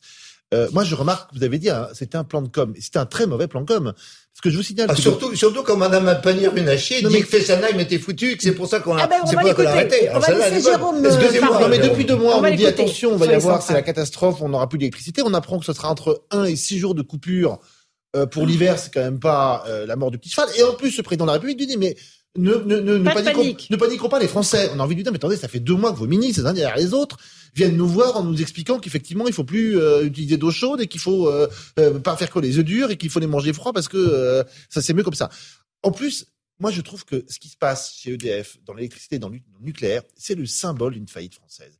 C'est, vous l'avez dit en creux, 20 ans de mauvaises décisions, 20 ans de suradministration, 20 ans de réglementation absolument absurde qui nous mène là, 20 ans euh, où on a euh, caché la poussière sous le tapis, où on ne lisait pas les rapports des spécialistes pour prendre des décisions politiques et uniquement politiques, et 20 ans où on a cédé aux écolos en disant pour pouvoir avoir une majorité, Monsieur Hollande et Madame Aubry, ou pour pouvoir avoir la paix, on va leur concéder trois, quatre circonscriptions et surtout on va dire bon le nucléaire, on va laisser tomber. Alors qu'on était avant les Américains, avant les Russes, avant, avant les Japonais, la première nation mondiale par le nucléaire. On a construit 58 réacteurs en 20 ans, ce qui est exceptionnel. On avait une maîtrise formidable de ça. On a tout perdu par incurie, par imbécilité de ceux qui nous, qui nous, qui nous dirigent. Et ça, je vais vous dire, c'est impardonnable. Monsieur le, le. Oui, ce, ce que je veux dire, c'est que c'est encore pire que ça. C'est-à-dire, Ouais, c'est encore, c'est encore pire que ça. Non, mais c'est encore pire que ça. C'est-à-dire que on était les premiers sur les réacteurs à neutrons rapides. C'est-à-dire, l'idée des écolos, c'était de dire attention, il y a les déchets. Et donc les physiciens, depuis l'origine, disent il faut essayer d'avoir le cycle complet, que explique très bien Bréchet, et par conséquent essayer de voir comment on réutilise les déchets. C'est ça le sujet. Bon. Et là, il y avait une obsession, il faut arrêter le nucléaire, donc il faut arrêter ce programme parce que ça enlève un des arguments que j'ai, qui est les déchets. Bon. Deuxième, deuxième chose. Après, on arrête Fessenheim. Fessenheim, c'est, euh, c'est, c'était une partie, c'est pas énorme, mais c'est pas une partie. Bon. Et il fallait absolument arrêter Fessenheim en disant du mal de Fessenheim. Comment on pouvait dire du mal? C'est la plus vieille. Trop vieille. En quoi, en quoi alors c'est, alors c'est une crise de jeunisme, mais à quoi ça rime? Alors vous voyez les mecs qui disent non cet avion-là c'est le plus vieux, alors on ne prend pas. Non, c'est-à-dire que toutes les centrales. Alors j'ai entendu Madame Pannier une c'est une menteuse. C'est une menteuse. Écoutez-là. C'est une menteuse. Elle a, Écoutez-la. elle a dit un mensonge, c'est-à-dire que tout ce qui fonctionne est maintenu. Sans ça, il fonctionne pas. Quand, on- quand, le- Alors. le- un, ar- quand euh, un instrument industriel n'est pas maintenu, il ne fonctionne pas. Point. Monsieur Le Floch je vous propose de l'écouter. Il était mon invité ce matin. Excusez-moi. Non, non, du tout. Euh, vous avez, vous défendez votre thèse avec euh, avec fougue. Euh, je vais poser la question toute simple. Combien de réacteurs nucléaires seront remis en route en janvier? Est-ce que vous avez le chiffre? Tout simplement le chiffre. Oui. Je m'ai surpris à quatre reprises. Écoutez la question. Très concrètement, euh, 56 réacteurs euh, nucléaires, 20 toujours à l'arrêt. Combien il y en aura qui seront fonctionnels là euh, pour passer l'hiver? Alors, 19 à l'arrêt, et chaque jour qui passe, vous avez des reconnexions qui se font. Donc, euh, EDF, je le redis, euh, je les mets en 19 position. à l'arrêt, combien euh, en janvier seront euh, en fonction? Ben, je vous renvoie à EDF tous les Donc jours. vous n'avez pas la réponse. Si, j'ai j'ai une partie de la réponse, mais c'est encore une fois, c'est la responsabilité d'EDF. C'est le cœur de son métier que de reconnecter ces centrales nucléaires au réseau. Et vous le savez, tous les mois, il y a une prévision qui est donnée par RTE. Nous savons d'ores et déjà que nous sommes au-delà de 40 gigawatts au mois de janvier. Il nous faut atteindre 45 gigawatts et nous allons EDF que j'ai vu, euh, Luc Raymond m'indiquer qu'il pensait atteindre ces 45 gigawatts euh, vers la fin du mois de janvier. Et cela va continuer. Et ça, c'est la réalité d'un travail industriel sur le terrain. Et Espérons aujourd'hui, et j'appelle, je vous donne des chiffres précis, 42 gigawatts, 45 gigawatts, c'est très précis. Et euh, aujourd'hui, c'est la responsabilité d'EDF de porter ce projet de reconnexion des centrales nucléaires au réseau. Alors, je ne sais pas si vous avez compris la réponse. C'est incroyable. Moi, non. Ouais, Alors, non, mais il n'y a surtout pas de que- chiffre, en fait. Rappelez-vous quand même, le, président, quand même, Macron, avait dit il y a quelque temps que en janvier, tout allait être réglé. Qu'il n'y allait plus avoir de problème. Donc là encore, une fois, on s'est engagé. C'est comme quand on a dit que l'inflation, le plus dur était déjà passé, effectivement, et que l'inflation continue d'augmenter. Donc c'est dangereux en termes de crédibilité. Je pense. Et encore une fois, on paye effectivement les erreurs de plusieurs Mais décennies. combien il y aura? Alors, Ben, on vous avez ça, entendu les chiffres qu'elle a donnés, monsieur Le Floch. Qu'est-ce que ça veut dire, les Ça gigawatts là? dépend du réglementeur. C'est-à-dire que ça dépend même pas d'EDF, ça dépend d'un mec qui connaît rien au sujet. et rien, qui est souvent antinucléaire et qui vient vous voir exactement comme moi. J'ai dans mon entreprise qui n'est pas nucléaire, j'ai des DREAL, les directions régionaux de l'environnement, qui viennent me voir en disant mise en demeure, si vous faites pas ça, on arrête. Je vous dis c'est complètement idiot ce que vous me demandez. Ça fait rien, c'est la loi, c'est comme ça, c'est dans le papier. Donc on est incapable de dire combien de et donc on est, donc on est incapable de dire ce que vont dire les antinucléaires qui peuplent aujourd'hui l'agence de sûreté nucléaire et l'institut Ah de oui. recherche de sûreté nucléaire, l'IRSN. C'est-à-dire qu'on a mis dans ces dans ces endroits des antinucléaires. Alors on est tranquille comme ça, on a on retardait tout. Alors maintenant, maintenant quand on dit écoutez, est-ce qu'on pourrait faire quelque chose? Il dit ah non, sûrement pas. Alors c'est dangereux. Et si vous faites ça, attention, Non, vous êtes coupable, vous êtes responsable. Vous avez vu d'ailleurs que Madame Pagna-Onaché, elle dit pas je suis responsable. C'est si C'est jamais il y a EDF. quelque chose qui passe, c'est EDF. Hein, c'est EDF. Tout de suite, EDF, EDF, tout de suite. ouais. Donc, donc vous voyez bien. Donc on est dans, vraiment dans mon image du type qui est en train de se noyer avec un type qui vous dit non.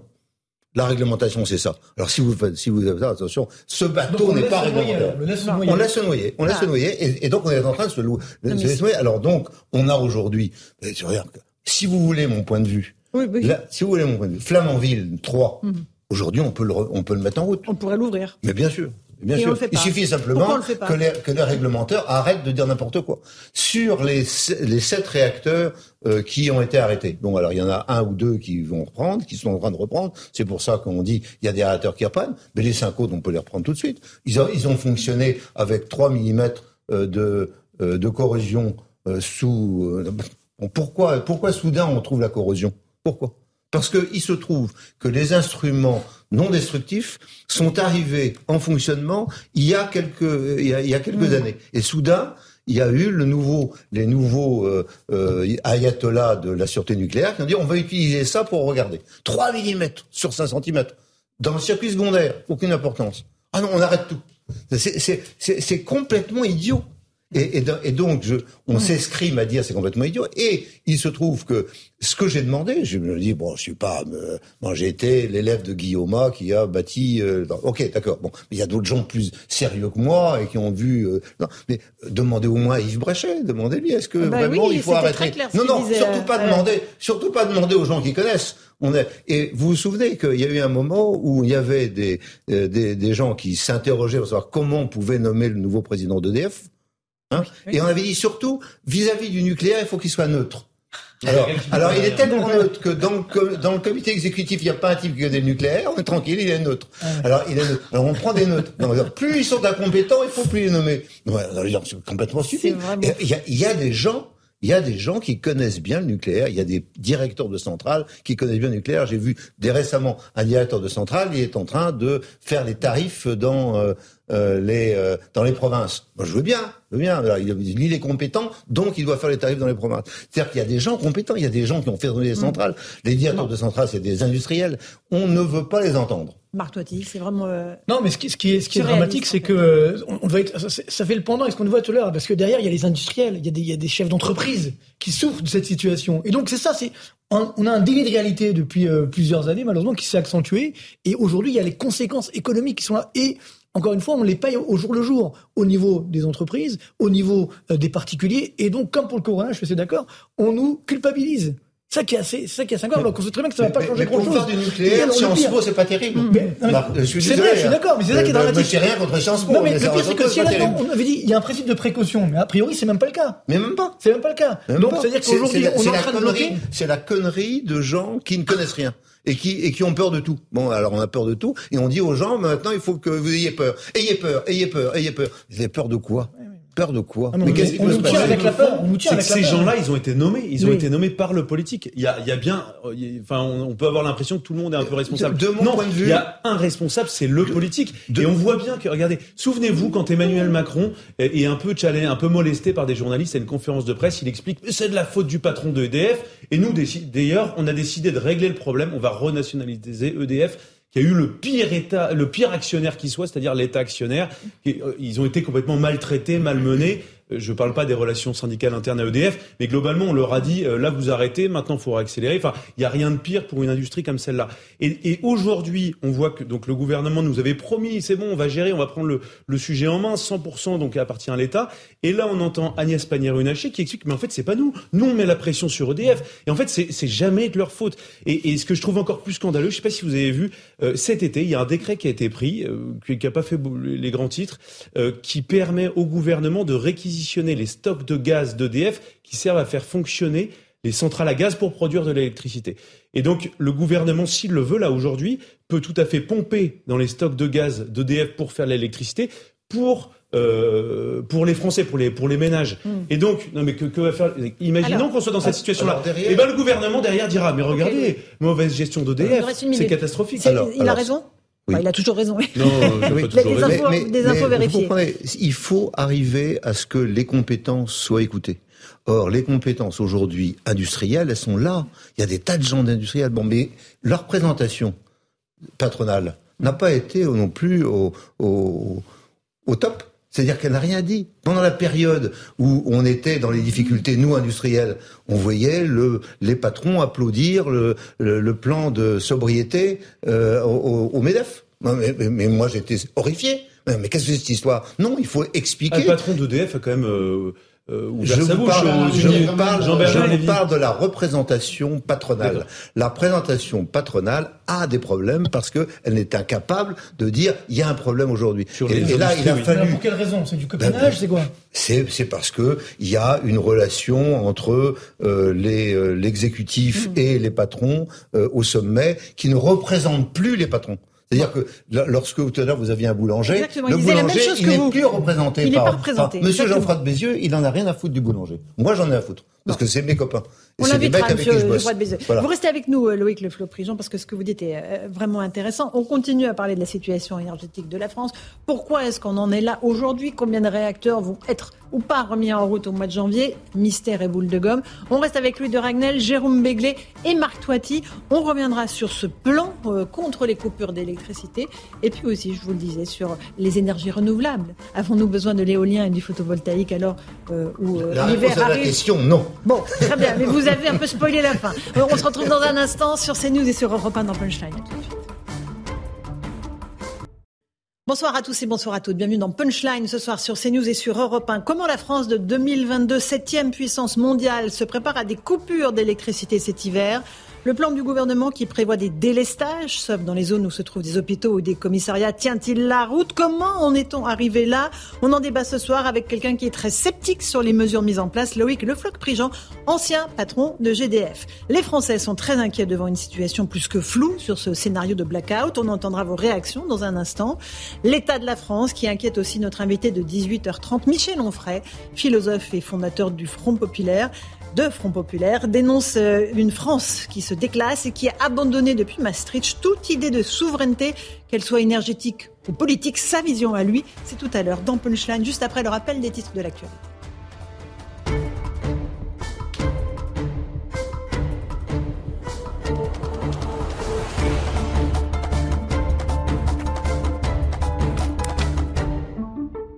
Il est pile 18h. Bienvenue si vous nous rejoignez à l'instant sur Europe 1 et sur CNews. L'établissement hospitalier de Versailles visé par une cyberattaque depuis samedi soir, ce qui perturbe grandement l'activité. Une enquête a été ouverte pour tentative d'extorsion. Le groupe de hackers réclame une rançon dont le montant n'est pas connu. De son côté, le ministre de la Santé, François Braun, parle d'une attaque terroriste. On l'écoute. L'hôpital a, subi une attaque, euh, terroriste, hein, finalement, c'est ça, hein, cette cyberattaque, dans la nuit de, samedi euh, à dimanche. Une attaque qui était préparée, de toute évidence, qui a mis le système en grande difficulté. Pour l'instant, la situation, je ne vais pas dire qu'elle est totalement maîtrisée, mais en tout cas, la continuité, la sécurité des soins sont assurées à l'hôpital de Versailles. L'ancien président de la République Nicolas Sarkozy, de nouveau devant la justice, il est jugé en appel pour l'affaire dite des écoutes. En mars 2021, Nicolas Sarkozy, son avocat, et l'ancien haut magistrat Gilbert Azibert avaient été condamnés pour corruption et trafic d'influence. L'audience s'est ouverte en présence des trois prévenus. Nicolas Sarkozy affirme être venu défendre son honneur. Début des débats aujourd'hui au procès des attentats de Bruxelles, des attentats qui ont fait 32 morts et 340 blessés dans le hall de l'aéroport de Bruxelles et dans une station de métro de la ville. C'était le 22 mars 2016. Neuf personnes sont dans le box des accusés. Un procès à la fois redouté et très attendu par les victimes. C'est important d'être là.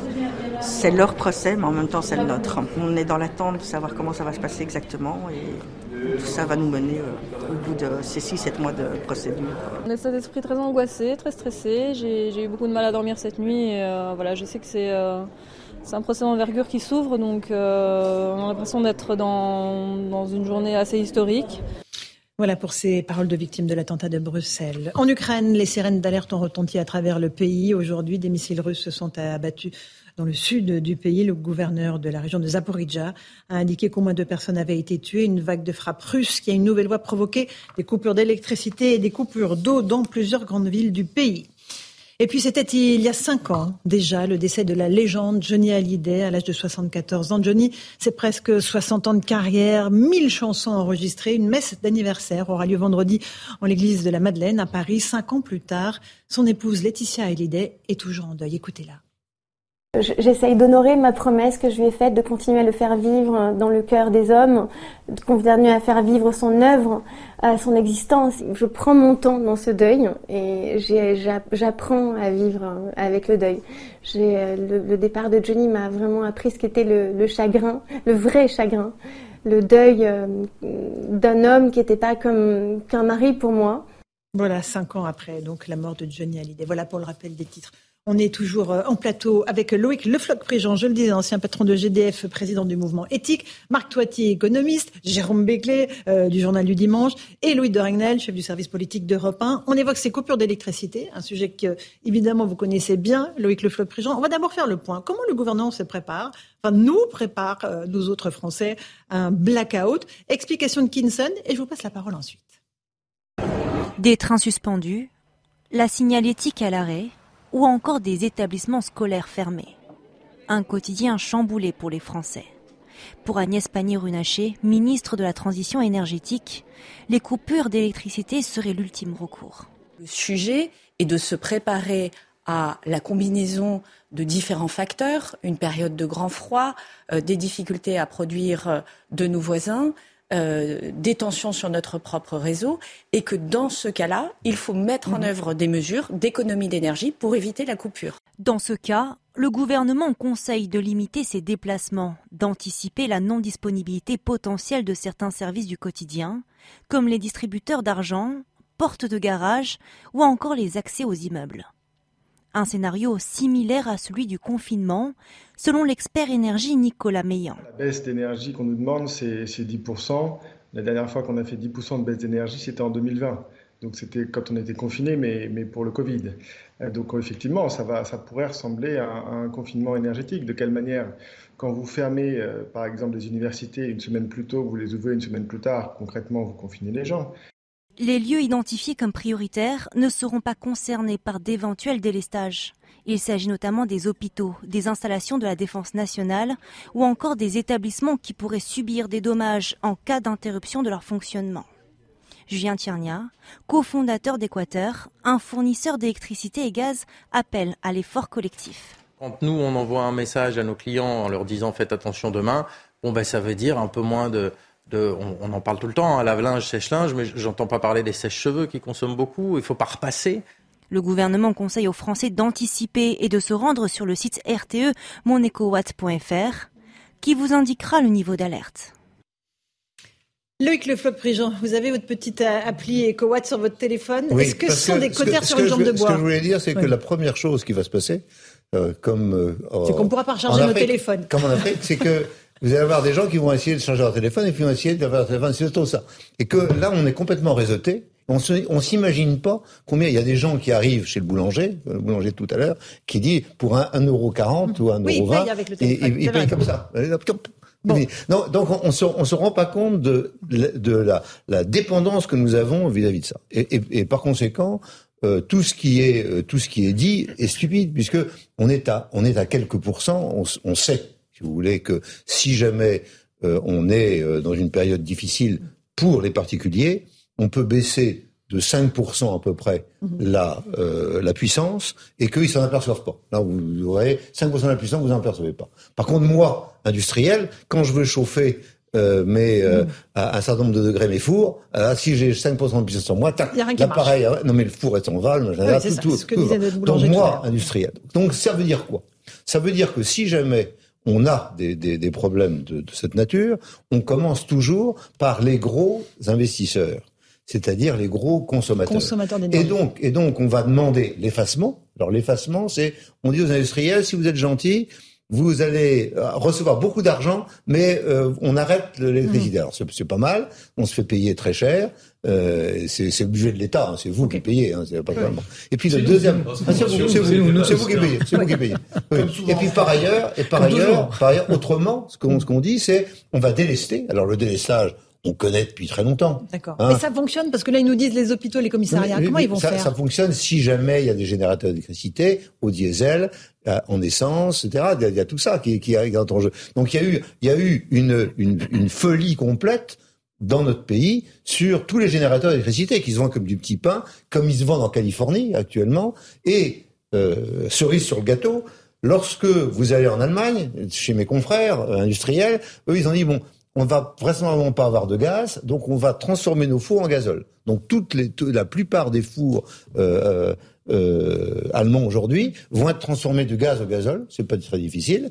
Et du coup, le chancelier allemand est allé faire la tournée des popotes dans tous les pays du Moyen-Orient en disant est-ce que vous avez du gazole dans vos raffineries? D'où vous avez remarqué que le gazole est plus cher que l'essence aujourd'hui. C'est pas à cause de Monsieur Le Maire, c'est à cause de la façon dont l'Allemagne a été faire ses courses sur le gazole. Donc, si c'est ça qui se passe. Les conseils qui ont été donnés aux C'est Français. stupide. Pas ça sert à rien. Ne pas trop se doucher. On va les, re- on va ça les sert à re- rien. re- revoir. Ça sert à rien. Oui, il faut Ça sert à Tout ça, rien. c'est, tout ça, c'est stupide. C'est- C'est le 1% qui, de toute façon, est dans, est- est- à 5%, vous voyez pas la différence. Pourquoi on nous infantilise à ce Parce qu'on Le parce qu'on a envie d'infantiliser pour pouvoir continuer à mener une politique stupide.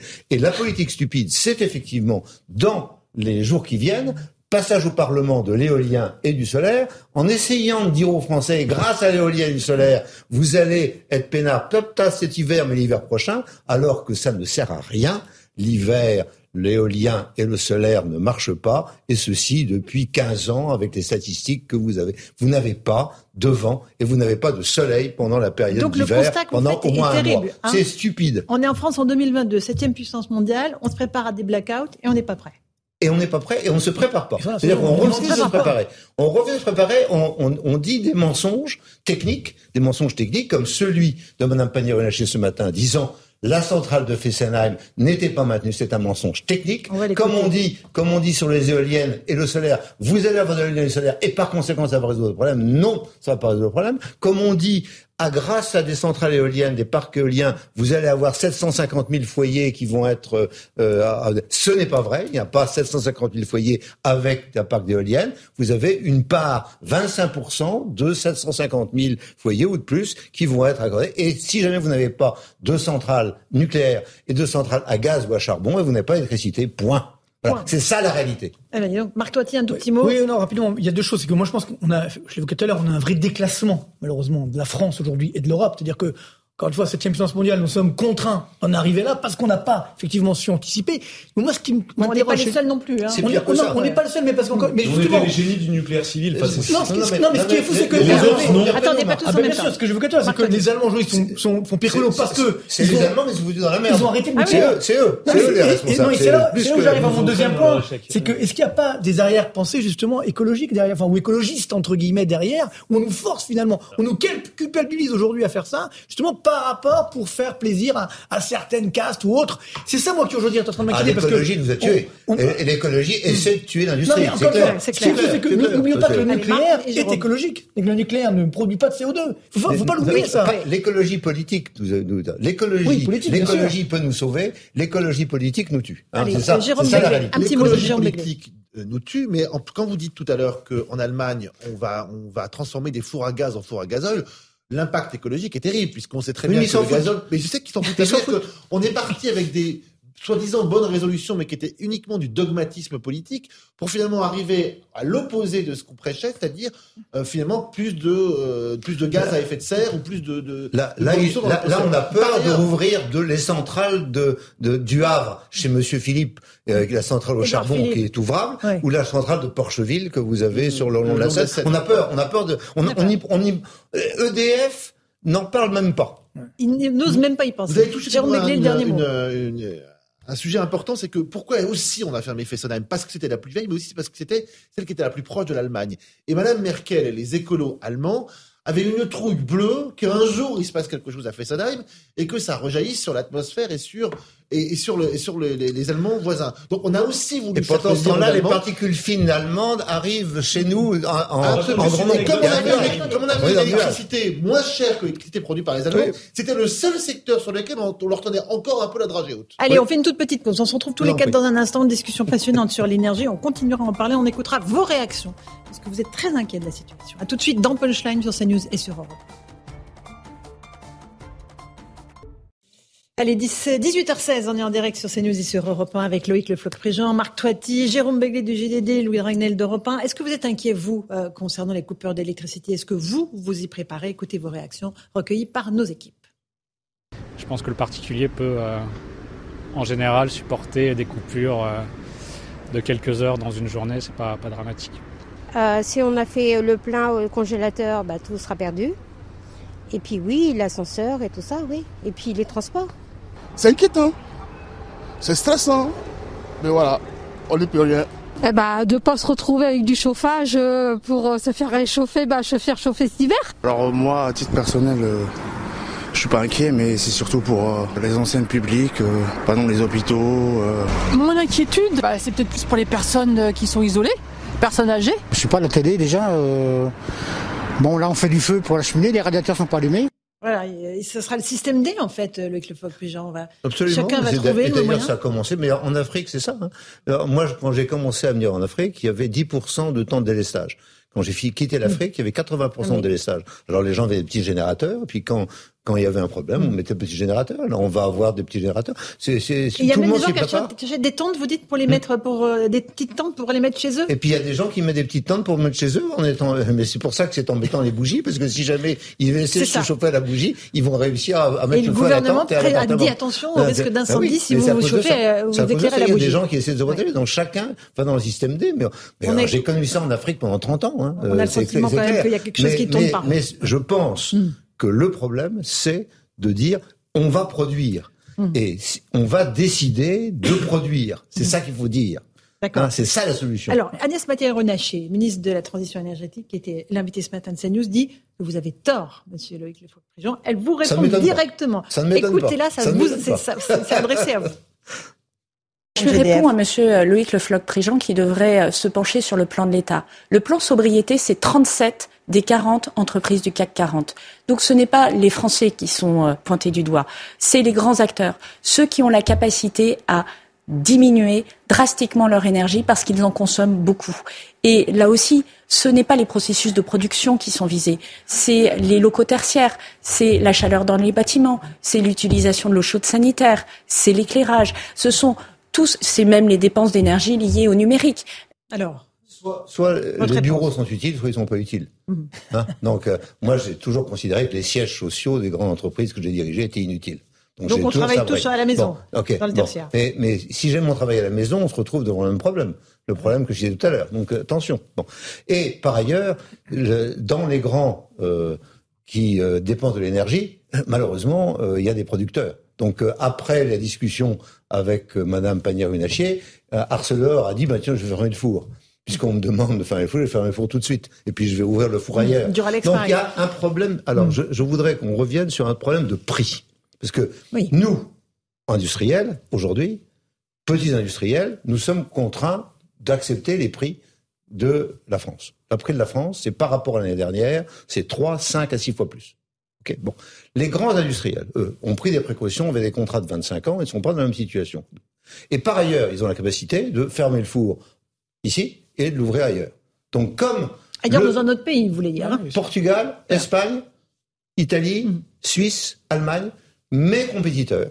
Mes Je compétiteurs. vous signale que les À moi, Américains font les yeux mes- doux à toutes les entreprises mes françaises qui consomment beaucoup Non, mais d'électricité mes, mes compétiteurs, vous avez raison. moins mes compétiteurs Alors, paient l'électricité trois fois moins que moi.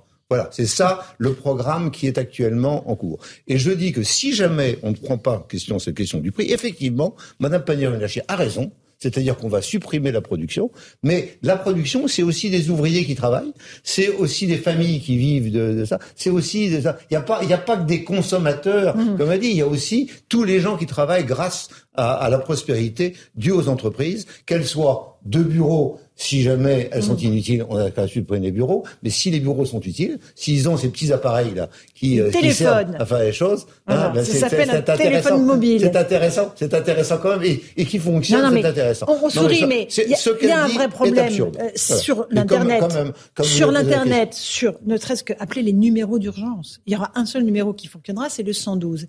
Et le gouvernement nous dit on va faire le maximum pour qu'il soit joignable. Le maximum pour qu'il soit joignable. En dire- zone rurale, il y a des endroits où ça capte pas. On peut pas appeler le 112. Oui. Mais on, on va droit dans le mur. Oui, mais parce que parce que on n'a pas traité le problème à sa racine. Le problème à sa racine, c'est qu'il faut absolument produire, mon chien. Et donc, si jamais je reprends ma métaphore du et, et ma comparaison du type qui est en train de se noyer, si jamais on lui dit vous inquiétez pas, il faut pas prendre ce bateau de sauvetage parce qu'il n'est pas dans la règle, eh bien il meurt. Eh bien c'est ça que nous sommes en train les entreprises, les entreprises françaises, si jamais on leur colle 3, 5 à 6 fois plus de, euh, de à dépenser que l'année dernière, les entreprises françaises Elles vont déposer le bilan. Combien 150 000 à 300 000 entreprises déposent le bilan en, en- En fin décembre. C'est ça la réalité. C'est ça la réalité. Il faut bien voir. Il faut bien voir. C'est ça la réalité. Ok. C'est assez normal. Comment voulez-vous? Vous allez répercuter le prix, euh, le prix de votre énergie Personne en disant je suis désolé, je passe, je passe de 1% de, de mon de euh, dans, dans la consommation, de, dans le- mon chiffre d'affaires, je passe de 1% à 5%. Et je vais dire au, au type chez qui je vends, mais je je je passe c'est le boulanger tout à l'heure, Oui. qui dit ben voilà, je, pars de, de, de 1,20€, je passe à 1,40€, mais si je mets un me soir à 1,70€, il J'ai y a plus de personne qui prend. Il y a plus de clients. Donc, et, et sûr. nous sommes dans cette situation, mais le nombre d'entreprises qui sont dans cette situation, c'est de l'ordre de grandeur de 300 000. Et c'est ces entreprises-là que Madame Pernier-Runacher ne connaît pas, parce qu'elle voit uniquement les grandes entreprises, que je disais tout à l'heure, c'est-à-dire les grands avec qui, avec qui ces gens-là sont en, en relation, et pas avec les entreprises, les PMI, dont je suis un des représentants parce que je dirige une PMI, plusieurs d'ailleurs, et, tout cas, et qui sont, et qui sont dans pêche. difficultés Marc, toi, un petit Oui, mot non, mais là-dessus. c'est là, c'est là on a une incroyable hypocrisie ou schizophrénie, je sais pas. On veut réindustrialiser la France. C'est bien ça, non, ce que le, le, le leitmotiv. non, c'est- pas ça qu'elle dit. Et donc, Non, on fait elle dit- exactement elle dit- l'inverse. Elle dit, elle dit, on arrête l'industrie. Non, mais voilà, c'est ça, c'est ça qui est dramatique. C'est que Comme ça, on plan, arrête l'industrie, le plan sobriété, etc., ces coupures et autres, c'est pas de nature à améliorer notre crédibilité, notre image et à inciter nos entreprises à revenir chez nous, ou du moins même à rester chez nous. à satisfaire nos clients. Et, donc, pour revenir sur ce que vous dites, c'est qu'effectivement, aujourd'hui, on n'en parle pas, mais il y a les chiffres de la Banque de France qui sont sortis dernièrement. Le- les, les faillites d'entreprises ont augmenté de 70% sur un an. Alors, c'est vrai qu'avant, elles étaient très basses. Mais là, c'est en train d'augmenter drastiquement. Donc, si on continue comme ça, effectivement, que ces coûts de l'énergie qui vont, qui vont augmenter, ça va être une catastrophe. C'est-à-dire que le- l'enjeu, il, a- il est économique. C'est-à-dire que derrière, on va avoir une situation donc de récession qui a déjà commencé, donc du chômage, avec une inflation qui reste malheureusement très forte. Plus ces coupures, je rappelle Oh l'indicateur de quel tableau confiance. pessimiste non, on mais l'indicateur de confiance des ménages est sur un, quasiment sur un plus bas historique. Donc, par contre, moi, là où je garde l'espoir, enfin, il faudrait garder l'espoir, c'est si on avait des dirigeants qui pouvaient nous dire, mais voilà, on va reprendre la situation en main, on va reprendre la production, on va reprendre le nucléaire. Ils nous ont annoncé que ça y est, au mois de janvier, c'était fait. On est au mois de janvier, quasiment, rien n'est D'habitude, fait. le Donc, 1er on a besoin janvier, de toutes les centrales nucléaires, depuis des ça, années, le- le 1er janvier, toutes les centrales nucléaires sont en fonctionnement. C'est, c'est le principe de base. Ah Le principe c'est pas le Et si jamais Ils sont incapables de nous dire combien il y en c'est- aura. C'est Ah oui. ce que, c'est ce qui arrive depuis 40 ans, depuis, depuis le programme Mesmer, les, au- le 1er janvier, toutes les centrales sont en fonctionnement. C'est ça l'arrêté. Donc on fait le programme de maintenance pour qu'on arrive. etc. Bon, là, il suffisait de dire on va retarder le programme de maintenance ou on va pas faire les, les histoires, les, les bêtises de, de l'affaire de corrosion sous contrainte. Puis c'est tout. Et puis on- le 1er janvier jusqu'au fin février, on sait qu'on a des problèmes et on va faire le maximum. Et derrière, et puis on a des centrales qui peuvent fonctionner si jamais on a envie. Les Allemands sont capables. Mais pourquoi de- on ne les fait pas fonctionner alors, Loïc Lefebvre-Jean? Pourquoi? Parce que personne ne veut prendre la responsabilité de faire fonctionner une centrale à charbon de plus, une centrale à, à fuel de plus. Il faut prendre la responsabilité de mettre une centrale euh, nucléaire qui est arrêtée en fonctionnement. Et c'est maintenant qu'il faut le faire. Si jamais on veut être le 1er janvier en situation, c'est maintenant. C'est pour On ça que je râle. là En un C'est- mois C'est pas ça que je... Bien sûr, mais il n'y a pas de En problème. un mois, on peut remettre en Mais route oui. Fessenheim, non Oui, Pas non, non, non, on parle pas des Fessenheim.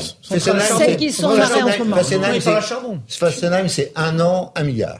Un an, un, Un an, milliard. un milliard, Hein, donc c'est, Ça pèse lourd. Voilà. Hein, Ouais. Si jamais il n'y a pas de réglementation, je reprends. Si jamais Mais il y a on la réglementation. Mais, mais ont souvenez, pour mais dans d'autres secteurs, un milliard, c'est Sou- quand même- qu'on vous bassine actuellement, on vous bassine. On vous bassine en disant, attention, une centrale, si on la décide aujourd'hui, c'est dans 15 ans. Mais, mais manque de peau. Les centrales EPR de fabrication française ou de conception française des Chinois, ils décident 5 ans après, ils l'ont. Ah, qu'est-ce qui s'est passé? Qu'est-ce qui s'est passé? Alors, euh, on est, on est aussi con que, on, on est plus con, euh, nettement plus con que les Chinois. Avec le même appareil, le même sujet, le même, etc. Eux, c'est un 5 ans et nous, c'est 15 ans. Pourquoi? Mais Parce qu'il y a les règles. qui sont là et qui disent non, pas de nucléaire, de non, pas de nucléaire, non, pas de nucléaire. Donc, on fait, on fait une centrale nucléaire en Donc, 5 on a ans. Et, le et le plan Mesmer, et le plan Mesmer, c'est une centrale en 5 ans. Enfin, euh, Ça remonte un regardez, petit peu, regardez hein. Jérôme, le- ce qui est arrivé à cette époque-là. C'est incroyable. Non mais et et et, et ça devient une vérité révélée. C'est-à-dire que les gens disent 15 ans. Ah oui, c'est 15 ans. Et tout le monde répète 15 ans, 15 ans, 15 ans. Mais pourquoi 15 ans? Expliquez-moi pourquoi 15 ans.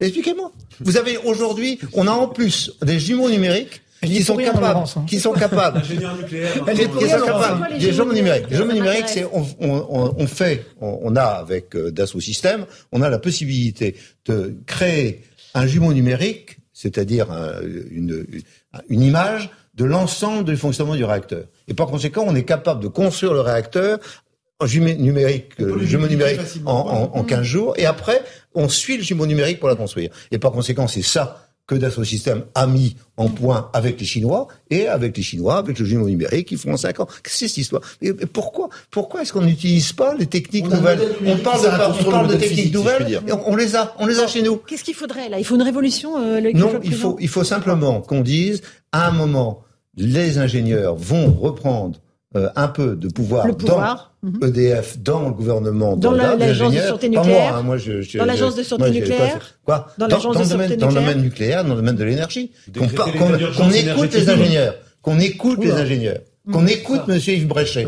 Qu'on écoute, euh, vous aviez tout à l'heure Nicolas Mélan qui était là, qui depuis des années à France Mhm. Stratégie aussi. a travaillé sur l'énergie, qui était là. Qu'on écoute Nicolas Mélan, qu'on écoute, il y a des tas de gens, qu'on écoute euh, euh, Monsieur Hervé Macheneau qui a construit les centrales euh, en, en Chine et qui a fait un livre qui s'appelle La France dans le noir. Maintenant. C'est-à-dire, il dit, ben voilà, on y est. On y est. J'avais annoncé il y a quatre ans qu'on allait dans le noir. On est- tous ces gens-là existent. Pourquoi est-ce que un un des meilleurs euh, patrons d'EDF est parti faire son euh, travailler au Québec? Parce qu'il n'était pas écouté. Mais il dit, bon, bon, euh, au Québec, au, au moins, on m'écoute.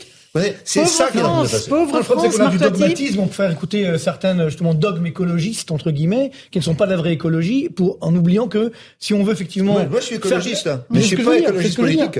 Et c'est ça l'enjeu, c'est qu'aujourd'hui, on, on- on a ce problème effectivement euh, de, de faire de la croissance, euh, on va dire durable dans un monde fini. Le seul moyen, c'est au travers du progrès technologique. Nous, on prime la décroissance. Donc, ce qui se passe aujourd'hui, en fait, ça satisfait beaucoup de monde, je pense malheureusement. C'est-à-dire que c'est une volonté de faire de la décroissance, sauf qu'on oublie que derrière, bah, il y aura malheureusement une baisse d'activité, il y aura du chômage, et on oublie. Et ce qui est dramatique, c'est qu'on a la technologie, mais on ne l'utilise pas parce que justement, on préfère le dogmatisme au réalisme et au Donc, pragmatisme. la technologie des, des neutrons rapides est partie, on, a- on l'avait avec, euh, avec Super Phoenix en 97. Madame Voinet et Monsieur Jospin l'ont écarté. Ils se défendent aujourd'hui en disant c'était pas au point. C'est pas vrai. Donc on l'avait. Ces gens-là sont partis en Chine, en Russie, en Corée et aux États-Unis. Et maintenant, la centrale neuron rapide est repartie. Ensuite, on a refait une centrale neuron rapide, ça s'appelait Astrid. Et en 2019, les écologistes l'ont encore euh, on dit non, non, on arrête Astrid parce que c'est c'est trop cher. Alors que maintenant, euh, je pense que si on ne fait pas un effort sur Astrid, eh bien, euh, sur le, le, le peut rapide, le programme Astrid? Quoi On peut le reprendre, le programme Bien sûr, mais on reprend tout, on Facilement peut reprendre tout, Il y a- facilement, mais bien sûr, on a tous les, on a tous les gens, les gens sont prêts à venir, les gens sont prêts. Il y a des gens qui ont pris leur retraite à 50 balais parce qu'ils en avaient marre. Bon, il y en a d'autres qui sont partis en Chine et, et en, peuvent revenir. non. On peut les re- faire bien revenir les talents. Si jamais, comment, comment Saint-Avold repart politique, Comment, Comment charbon, repart oui. Comment Saint-Avold Bah, repart c'est une décision du président de la République. Comment Saint-Avold repart Et elle, re- elle repart Et avec des, retraités qui ont été virés, qui reviennent faire fonctionner Et payés comme jamais centrale d'ailleurs. C'est- Saint-Avold, c'est la centrale à charbon. Ah, c'est la charbon, Centrale absolument. à charbon. Ils reviennent, c'est c'est les retraités qui reviennent pour les Absolument. fonctionner. Bon. On les a mis en Donc, tout retraite, est en retraite parce qu'on voulait plus de charbon, puis Allez, maintenant tout n'est pas perdu. Ben, c'est Euh, tout. mais il faut une volonté politique, on a- tout simplement. On a des gens, courage politique. on a des gens bien plus jeunes que moi qui ont 50 ans, qui ont été virés parce qu'ils travaillaient sur le nucléaire et qui ont envie de revenir. Si jamais on les fait revenir, ils viendront. Allez, 18h30, on fait le rappel des titres de l'actualité avec Alexis Vallée. On est en direct sur CNews et sur Europe.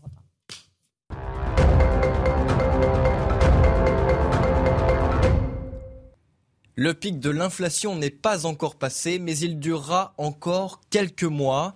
Propos du ministre de l'économie Bruno Le Maire ce matin.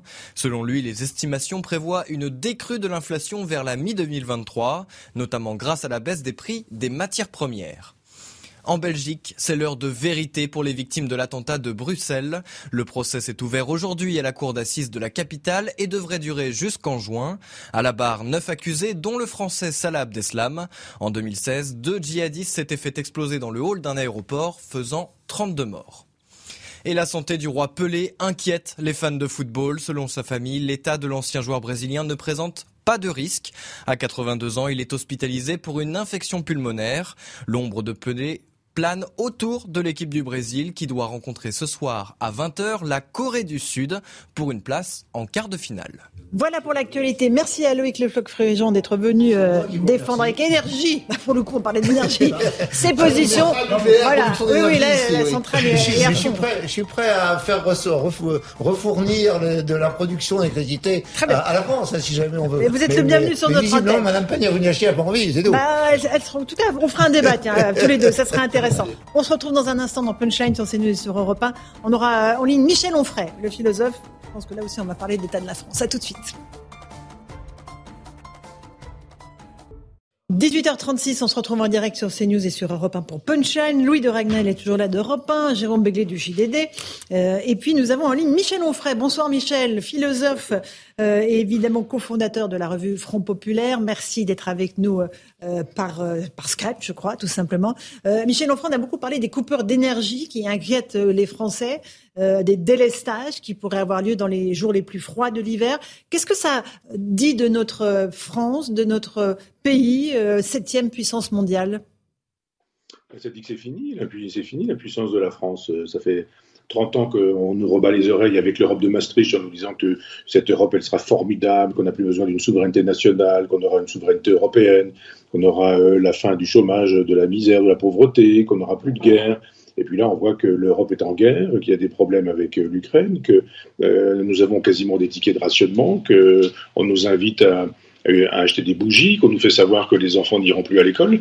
On n'avait pas besoin de ça avec euh, deux années de Covid qui ont privé les enfants, les enfants des classes primaires de, l'école. On nous dit vous n'aurez plus besoin d'aller à l'école, les enfants, vous pourrez rester chez vos parents. Et tout ça est assez déplorable, c'est-à-dire qu'on nous a dit renoncez à votre souveraineté nationale au profit d'une souveraineté européenne. Nous avons renoncé à notre souveraineté nationale. Il n'y a pas de souveraineté européenne et nous nous retrouvons à acheter euh, des bougies et à faire face à des coupures de courant. D'accord. Euh, Louis Dragnel avait une question à vous poser à propos des délestages, Michel. Oui. Euh, Qu'est-ce que, que vous inspire le fait que euh, Paris n'est quasiment pas délestable? Donc symboliquement, euh, au gouvernement nous explique que les délestages commenceront vraisemblablement par Paris. Et comme Paris n'est pas délestable, forcément, ça peut créer ce sentiment, c'est pas la première fois, de, du, du, fait que Paris est privilégié, qu'on commence toujours par s'attaquer à la province.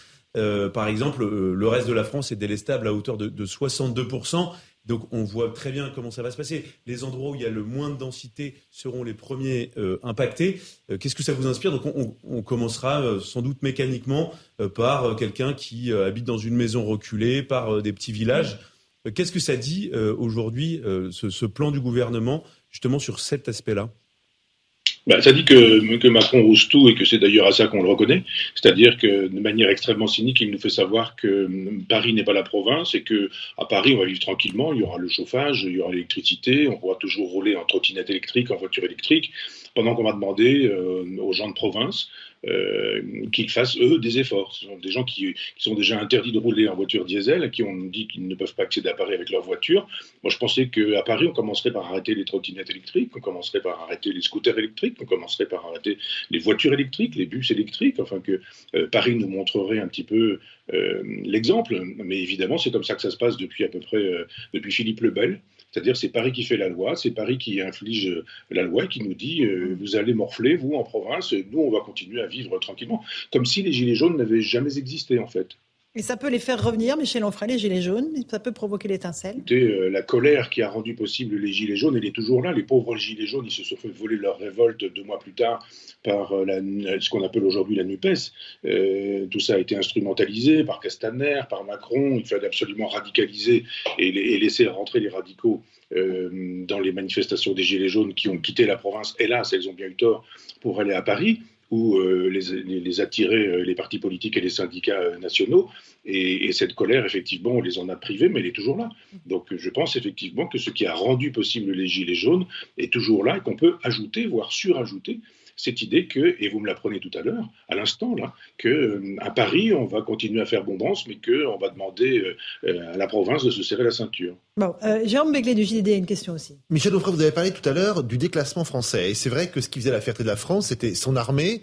On s'aperçoit qu'on n'aurait que quelques jours de réserve de munitions au cas où on était, au cas où on serait attaqué. Il y avait évidemment le nucléaire. On voit jour après jour sous nos yeux effarés qu'on est maintenant en pénurie. Il y avait aussi la culture française, son histoire et sa culture. Est-ce que vous, d'où vous êtes, vous êtes un acteur important de la culture française et européenne, vous pensez que le rayonnement français par sa culture en 2022 est inférieur à ce qu'il était il y a 25 ans, 30 ans, 100 ans Ou est-ce que c'est encore quelque chose dont on peut vaguement s'enorgueillir? Bah, écoutez, Jérôme, vous, avez la culture qui vous permet de le savoir, et tout le monde sur ce plateau, mais euh, souvenez-vous des obsèques de Victor Hugo, vous aviez, dit-on, un million de gens dans la rue. Euh, le nombre d'habitants n'était pas le même euh, à l'époque de Victor Hugo qu'aujourd'hui, évidemment. Euh, quel, écrivain aujourd'hui serait accompagné par un million de gens à Paris, voire un peu plus d'un million de gens? C'est terminé. C'est-à-dire qu'aujourd'hui, on célèbre des footballeurs, on célèbre des, chanteurs, des rappeurs, on célèbre des, gens du, showbiz, des, gens de la télévision, mais pas des, écrivains. On fait semblant, quand Jean d'Ormesson meurt, on met un petit crayon à papier qu'on tient avec un scotch sur son cercueil et puis on fait une espèce de discours qui a été écrit par euh, la plume du président, mais plus personne n'y croit. On fait semblant. Non, nous avons été, euh, nous, sommes déclassés en tout. Euh, notre littérature ne, ne, fait plus la loi comme elle le faisait jadis. C'est-à-dire le roman américain, par exemple, prenait modèle sur le, sur le roman, sinon français, du moins européen. Aujourd'hui, c'est très exactement l'inverse. le déclassement, il est, il est, général et généralisé, bien sûr. Moi, je peux dire que j'écris, je publie depuis 1988, 89, et, et on sait très bien aujourd'hui, et j'en parlais avec mon ami Denis Mola, qui est libraire à Bordeaux il y a quelque temps, que le livre s'effondre. C'est-à-dire on vend beaucoup moins de livres, il y a beaucoup moins de lecteurs. Et si on dit aujourd'hui du livre qui se porte bien, c'est parce qu'on ajoute euh, les mangas, euh, les bandes dessinées, les livres sur les chiens, les chats, les fleurs, euh, les livres de développement personnel, les livres de coloriage pour adultes, enfin toutes ces choses dont on dit qu'il s'agit de livres. Dans ces cas-là, on dit bah oui, ça, se passe bien, ça se passe bien pour le papier, mais ça ne se passe pas bien pour le, pour le livre. On lit de moins en moins, il y a de moins en moins de lecteurs, et on a fabriqué à l'école des générations d'incultes qui sont incapables de se concentrer plus de quelques minutes. Donc c'est pas en, se concentrant deux ou trois minutes qu'on va pouvoir lire Marcel Proust. D'un côté, on fait semblant de, de célébrer Marcel Proust aujourd'hui parce qu'il y a un anniversaire, mais qui est aujourd'hui capable de lire La recherche du temps perdu euh, intégralement en, sortant de, des classes terminales de, nos jours? Euh, Louis Dragnel. Euh, Michel Onfray, j'avais une question parce qu'en ce moment même, à l'Assemblée nationale, est débattue la question des énergies renouvelables. On parlait tout à l'heure du nucléaire. Et dans cette loi, il y a un article, l'article 4, qui prévoit une raison impérative d'intérêt public majeur et qui permet d'imposer, si cet article euh, est adopté, permet d'imposer aux communes euh, la construction d'éoliennes euh, sans concertation possible des habitants. qu'est-ce, que vous qu'est-ce que vous en pensez? Ça fait bien longtemps d'ailleurs qu'on ne, sollicite plus le peuple. C'est-à-dire qu'il n'y a plus de référendum. Ça va être la première fois, je, je, vous interromps, pardon, c'est la première fois qu'on crée une forme d'exception, euh, si ce, en tout cas le, cet article était voté, euh, pour imposer donc euh, l'installation d'éoliennes. Ça fait des années que le, que le pouvoir impose, impose sa loi. Je vous rappelle que quand en 2005, les Français ont voté contre le traité européen, on leur a fait savoir en 2008 qu'ils l'auraient quand même et on a mobilisé le, Congrès pour leur imposer ce qu'ils n'avaient pas choisi. Quand les chefs de l'État aujourd'hui font des référendums et qu'ils les perdent, eh bien, ils ne démissionnent pas, comme euh, on démissionnait à l'époque du général de Gaulle, par exemple. On sait aujourd'hui que euh, tout est fait pour qu'au bout du compte, euh, tout le monde appelle à voter Emmanuel Macron. C'est-à-dire Mélenchon, il fait semblant, mais au bout du compte, quand il faut voter au deuxième tour des présidentielles, tout le monde appelle à voter Macron. Donc euh, tout est fait pour que le, système se reproduise et on n'a pas du tout envie de solliciter le peuple. Je rappelle que Macron a déjà fait un quinquennat et qu'il a perdu toutes les élections de ce quinquennat et que nonobstant, il n'a rien changé dans sa politique alors que le fait que les gens n'aillent pas voter et que les gens ne votent pas, ne votent pas pour lui, euh, c'était un, un désaveu dont il n'a rien fait. Il se moque du peuple, Macron. Mais vous savez, c'est la même chose avec ses copains en face, hein, avec, euh, avec tous les gens qui défendent Maastricht. Ça pourrait être Juppé, ça pourrait être C'était Hollande, c'était Sarkozy. Enfin, toute cette bande-là, de toute façon, n'aime pas la France, ne défend pas les Français. On voit que Paris impose sa loi euh, aux provinces et, on voit très bien que euh, les gens ne veulent pas aujourd'hui d'éoliennes. Ils n'en veulent pas. Et on va faire comme Laurent Girard qui nous dit qu'il faut les enterrer, les éoliennes. Mais finalement, les gens n'en veulent pas. On leur dit vous en aurez tout de même. Et, on impose aux Français. Je, trouve ça assez, assez sidérant, cette façon de, de mépriser le peuple depuis des années. Ça ne peut pas durer toujours. Il y a un moment donné où, quand on méprise le peuple, quand on néglige le peuple, quand on oublie le peuple, le peuple se rappelle au souverain, comme on dit en philosophie politique, c'est-à-dire à celui qui est censé l'incarner. Je rappelle que Emmanuel Macron est censé être dépositaire euh, de, euh, du, pouvoir populaire. Euh, c'est quand même comme ça que ça se passe. Donc il y a un moment donné où on peut écouter les gens et du moins leur demander ce qu'ils en pensent. Mais ce peuple, ce pouvoir a peur du peuple. Il a d'ailleurs bien raison. Euh, un tout petit mot, Michel Onfray, on a parlé de la situation sur le front de l'énergie, les mesures qui pourraient être imposées aux Français. Il y a aussi le Covid euh, qui euh, ressurgit avec la question du masque. La question du masque dans les transports est posée, a dit le ministre de la Santé. Vous pensez qu'on va retomber dans la même forme d'infantilisation des Français? Oui, parce que je pense que de toute façon, le, pouvoir en place n'a pas d'autre logique. Euh, tout a été dit le contraire de tout, on se souvient. Et, moi, il m'est arrivé aussi de dire tout le contraire de tout quand on nous donnait des informations et qu'on les commentait, et que huit jours plus tard, on nous disait que bah, finalement, ces informations n'étaient pas bonnes et qu'il fallait passer à autre chose. On nous a fait savoir qu'on aurait une immunité euh, générale et qu'il n'y aurait plus jamais de problème, qu'il fallait se faire vacciner, ce que moi j'ai fait il y a cinq ou six jours, euh, sans trop y croire, puisque je sais très bien qu'on peut, on peut attraper le Covid, bien qu'étant euh, soi-même vacciné. Alors on nous dit oui, mais euh, euh, c'est une forme moins violente. J'aimerais bien qu'on nous en fasse scientifiquement la démonstration. Je n'en suis pas bien sûr. D'accord.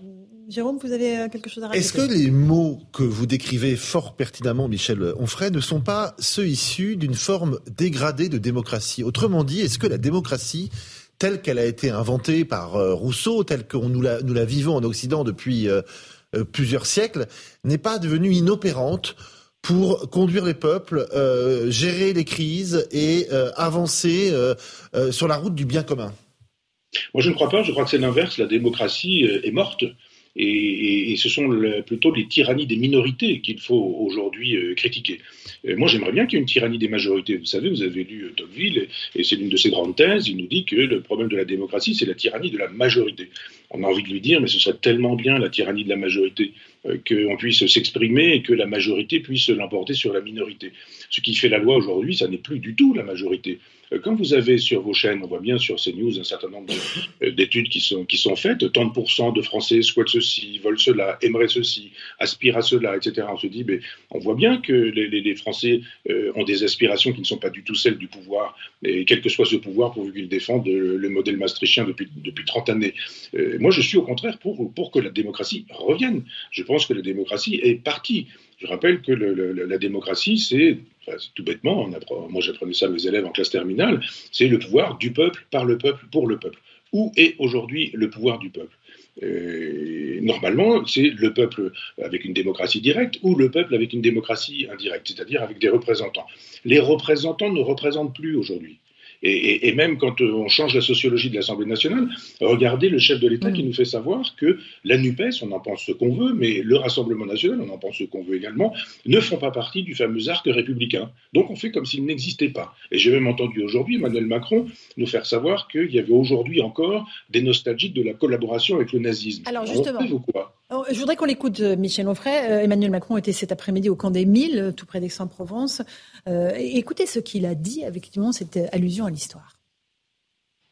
Le régime de la collaboration continue, malgré tout, de recruter des adorateurs et il dispose toujours d'héritiers. Sachons ouvrir les yeux sur la montée de la xénophobie et de l'antisémitisme. Tendons l'oreille aux résurgences du racisme. Ne soyons jamais dupes des habits neufs que les mêmes idéologies de division adoptent pour nous leurrer. Voilà pour ce qu'a dit Emmanuel Macron. Ça, s'adresse à Éric Zemmour. Mais il est inculte, quoi. la question est, est-il inculte, ce monsieur?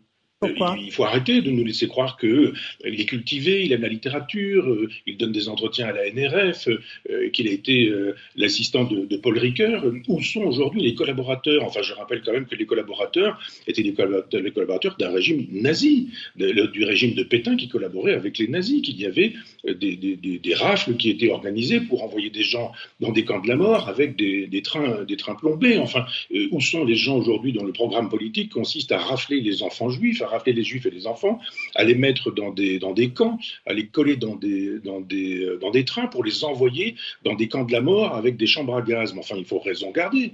C'est quand même insupportable, cet homme qui a instrumentalisé déjà Oradour-sur-Glane, qui a instrumentalisé le mémorial de la Shoah, qui instrumentalise aujourd'hui la collaboration. Moi, je ferai partie de la communauté juive, je, ne serais pas très heureux ou très content qu'on utilise euh, la mémoire des, des, des 6 millions de juifs euh, de manière aussi légère, aussi facile, pour des raisons totalement électoralistes. Enfin, on peut reprocher tout ce qu'on veut à Éric Zemmour, mais il n'a jamais fait l'éloge de Rodaté, de Brasillac, de Drieux-La Rochelle, euh, de la collaboration. Enfin, la collaboration avec quel, ennemi d'ailleurs Il n'y a, que Poutine et, Macron aujourd'hui pour dire des sottises pareilles. Macron qui nous fait, sous Poutine qui nous fait savoir qu'il y a des nazis en Ukraine et, lui qui nous fait savoir aujourd'hui qu'il y aura des collaborationnistes en France avec quel régime nazi. Enfin, il faut raison garder, ça n'est pas acceptable de la part d'un chef de l'État. Une dernière question qui porte sur le champ politique avec le Dragnel. Euh, je, voulais aussi vous poser la question, peut-être de manière plus large. Euh, vous qui essayez de prendre du temps, justement, vous déploriez le fait que plus personne n'a le temps de lire. Euh, vous pensez de, comment est-ce qu'on décrira dans un siècle ce qu'on est en train de vivre aujourd'hui? On vient de parler de la crise sanitaire, crise énergétique. Il y a effectivement une histoire de France qui parfois est revisitée avec plein de choses qui sont remises en question. Comment on décrira notre époque? Oh, tout simplement comme une époque d'effondrement de la civilisation. Je pense que la, la, France était en tête de l'Europe à une époque, elle donnait le ton culturel. Euh, je rappelle que pendant très longtemps, la langue de la diplomatie, c'était la langue française. Aujourd'hui, euh, c'est même plus euh, la langue de la diplomatie, c'est l'anglais qui est la langue générale ou généralisée. On en parlera comme, de, comme on parle aujourd'hui de la chute de l'Empire romain. Donc il y aura des, des sermons sur, sur la décadence comme ceux de, de Saint-Augustin qu'on lira en disant, bah oui, il y avait à l'époque un certain nombre d'individus qui qui avait vu, euh, qui avait vu juste. Et euh, on parlera de, tel ou tel. C'est pas à moi de dire, euh, de donner des noms. Ceci dit, je peux donner le nom de Michel Houellebecq en disant, ben, regardez, voilà quelqu'un qui, par exemple, à l'époque, voyait ce qu'il y avait à voir. Tout s'effondre quand un chef de l'État est capable de manier la, contre, la contre-vérité de manière aussi légère et que personne, personne ne trouve ça inadmissible. Bah, tout est possible. On, peut, on peut tout faire, on peut tout dire. Je suis en train de finir un livre qui s'appelle La Nef des Fous et qui est une espèce de répertoire d'agenda de toutes les sottises, wokistes, cancel culture ou toutes les imbécilités d'une année, là, euh, je me dis effectivement que mm, c'est une, une, chronique d'un effondrement de la, de, de la, France, mais de l'Europe et d'un certain type de civilisation. La civilisation européenne, c'est terminé. Je crois que c'est fini. Petite question rapide, Michel Onfray. Dans, l'histoire, une décadence, c'est un chemin sans retour. On le voit avec les Mayas, les Aztèques, les Romains, les, Égyptiens, euh, Venise, plus près de nous. Est-ce que vous pensez que la décadence à laquelle nous assistons, et elle est réelle, puisse être endiguée au contraire, on est sur un toboggan sans fin? Vous savez, je, suis lecteur de Hegel et, d'un certain nombre d'autres philosophes de, l'histoire, de, penseurs de l'histoire. Je pense que chaque civilisation fait son temps puis qu'elle disparaît. Tout le monde en est convaincu aujourd'hui. Euh, plus personne ne pense qu'on euh, on doit réfléchir comme à l'époque des grottes préhistoriques ou comme à l'époque des, pyramides, euh, du Parthénon, du Forum romain. C'est-à-dire toutes ces civilisations ont existé. Il y a eu Assur, Sumer, Babylone tout ça a disparu, et puis euh, d'autres civilisations prennent la suite. Donc il y a eu les Grecs, puis les Romains, et les Gréco-Romains ont, rendu, possible les Judéo-chrétiens. Donc il y a une espèce de tuilage. Une partie de notre Europe est constituée de, l'héritage grec et de l'héritage romain. Euh, la civilisation à venir, elle, se fait aujourd'hui aux États-Unis et très précisément sur la côte ouest, euh, en Californie, avec des gens comme Elon Musk et avec les gens des GAFAM. Donc la civilisation, elle se jouera là-bas. La cancel culture aujourd'hui en France, elle nettoie le terrain, c'est-à-dire elle balaye, elle détruit en disant on passe, on passe tout à fait à autre chose. Elon Musk récemment a, présenté Optimus, qui est, un, robot sur lequel il travaille. Tous ces gens travaillent à, l'intelligence artificielle. Enfin, la prochaine civilisation, elle est là nous allons laisser, euh, euh, nous allons laisser notre place. La civilisation euh, européenne aura duré mille ans, c'est le temps que dure une civilisation. Elle aura donné un certain nombre de, codes qui ont rendu possible la civilisation transhumaniste qui, qui s'approche, mais c'est ce vers quoi nous allons. C'est ni bien ni mal, enfin c'est ce que disait Spinoza, ni rire ni pleurer, mais comprendre. Mais ça veut dire que c'est inexorable, c'est-à-dire qu'il n'y aura pas de retour en arrière possible, Michel Onfray. Non, il n'y a pas de marche arrière. Il n'y a que les réactionnaires ou les conservateurs. Les conservateurs pensent qu'on peut ralentir le mouvement et les réactionnaires pensent qu'on peut restaurer euh, l'ancienneté. Je ne suis ni, dans la restauration ni dans la conservation. Je ne suis pas conservateur, je ne suis pas réactionnaire. Je suis un tragique au sens de Nietzsche, c'est-à-dire je, je, regarde ce que les civilisations m'apprennent. Je suis lecteur de Kaiserling, de Spengler, de Toynbee, enfin de, je disais tout à l'heure Hegel, de Vico, enfin de tous ces philosophes de l'histoire qui ont pensé l'histoire, et je ne vois pas pourquoi les lois de l'histoire ne fonctionneraient pas pour nous. elles fonctionnent pour toutes les civilisations, la nôtre euh, comprise. Mais il n'y a même pas une petite lueur euh, au bout du, chemin alors avec vous. c'est pessimiste. mais en même temps, c'est pas c'est pas désespérant non plus. C'est comme un médecin qui vous dirait aujourd'hui avec un centenaire qu'il a qu'il a une pilule qui lui permettra au centenaire de, de, participer aux, euh, aux 100 mètres aux prochains Jeux Olympiques. Personne ne le croirait. Eh bien là, c'est exactement la même chose. Notre civilisation ressemble à, celle d'un centenaire mhm. et il n'y a pas de pilule magique et, c'est ainsi. Il faut se faire à l'idée que tout ce qui est né, croît, décroît, disparaît. Et il en va ainsi de, de la vie de chacun, mais aussi de la, vie de la civilisation. Le fait que nous allons mhm. mourir, nous, personnellement, ne fait pas que nous allons nous suicider dans, dans, la foulée. Il faut vivre élégamment, oh, faire oh. de telle sorte que la décadence ne Vous avez raison. Soi, et, on pas se suicider. on va écouter ces news dans un instant avec Christine Kelly pour Face à l'info et Europe 1 euh, pour Europe Soir. Merci Michel, euh, euh, Michel Welbeck. Je renvoie, cher Michel Onfray, à votre horaire série justement avec Michel Welbeck et à votre livre Dieu, le rabbin et le philosophe chez Booker. Merci d'avoir pris du temps pour Punchline. Merci à Jérôme Begley. Louis de Ragnel, bonne soirée à vous sur nos deux antennes.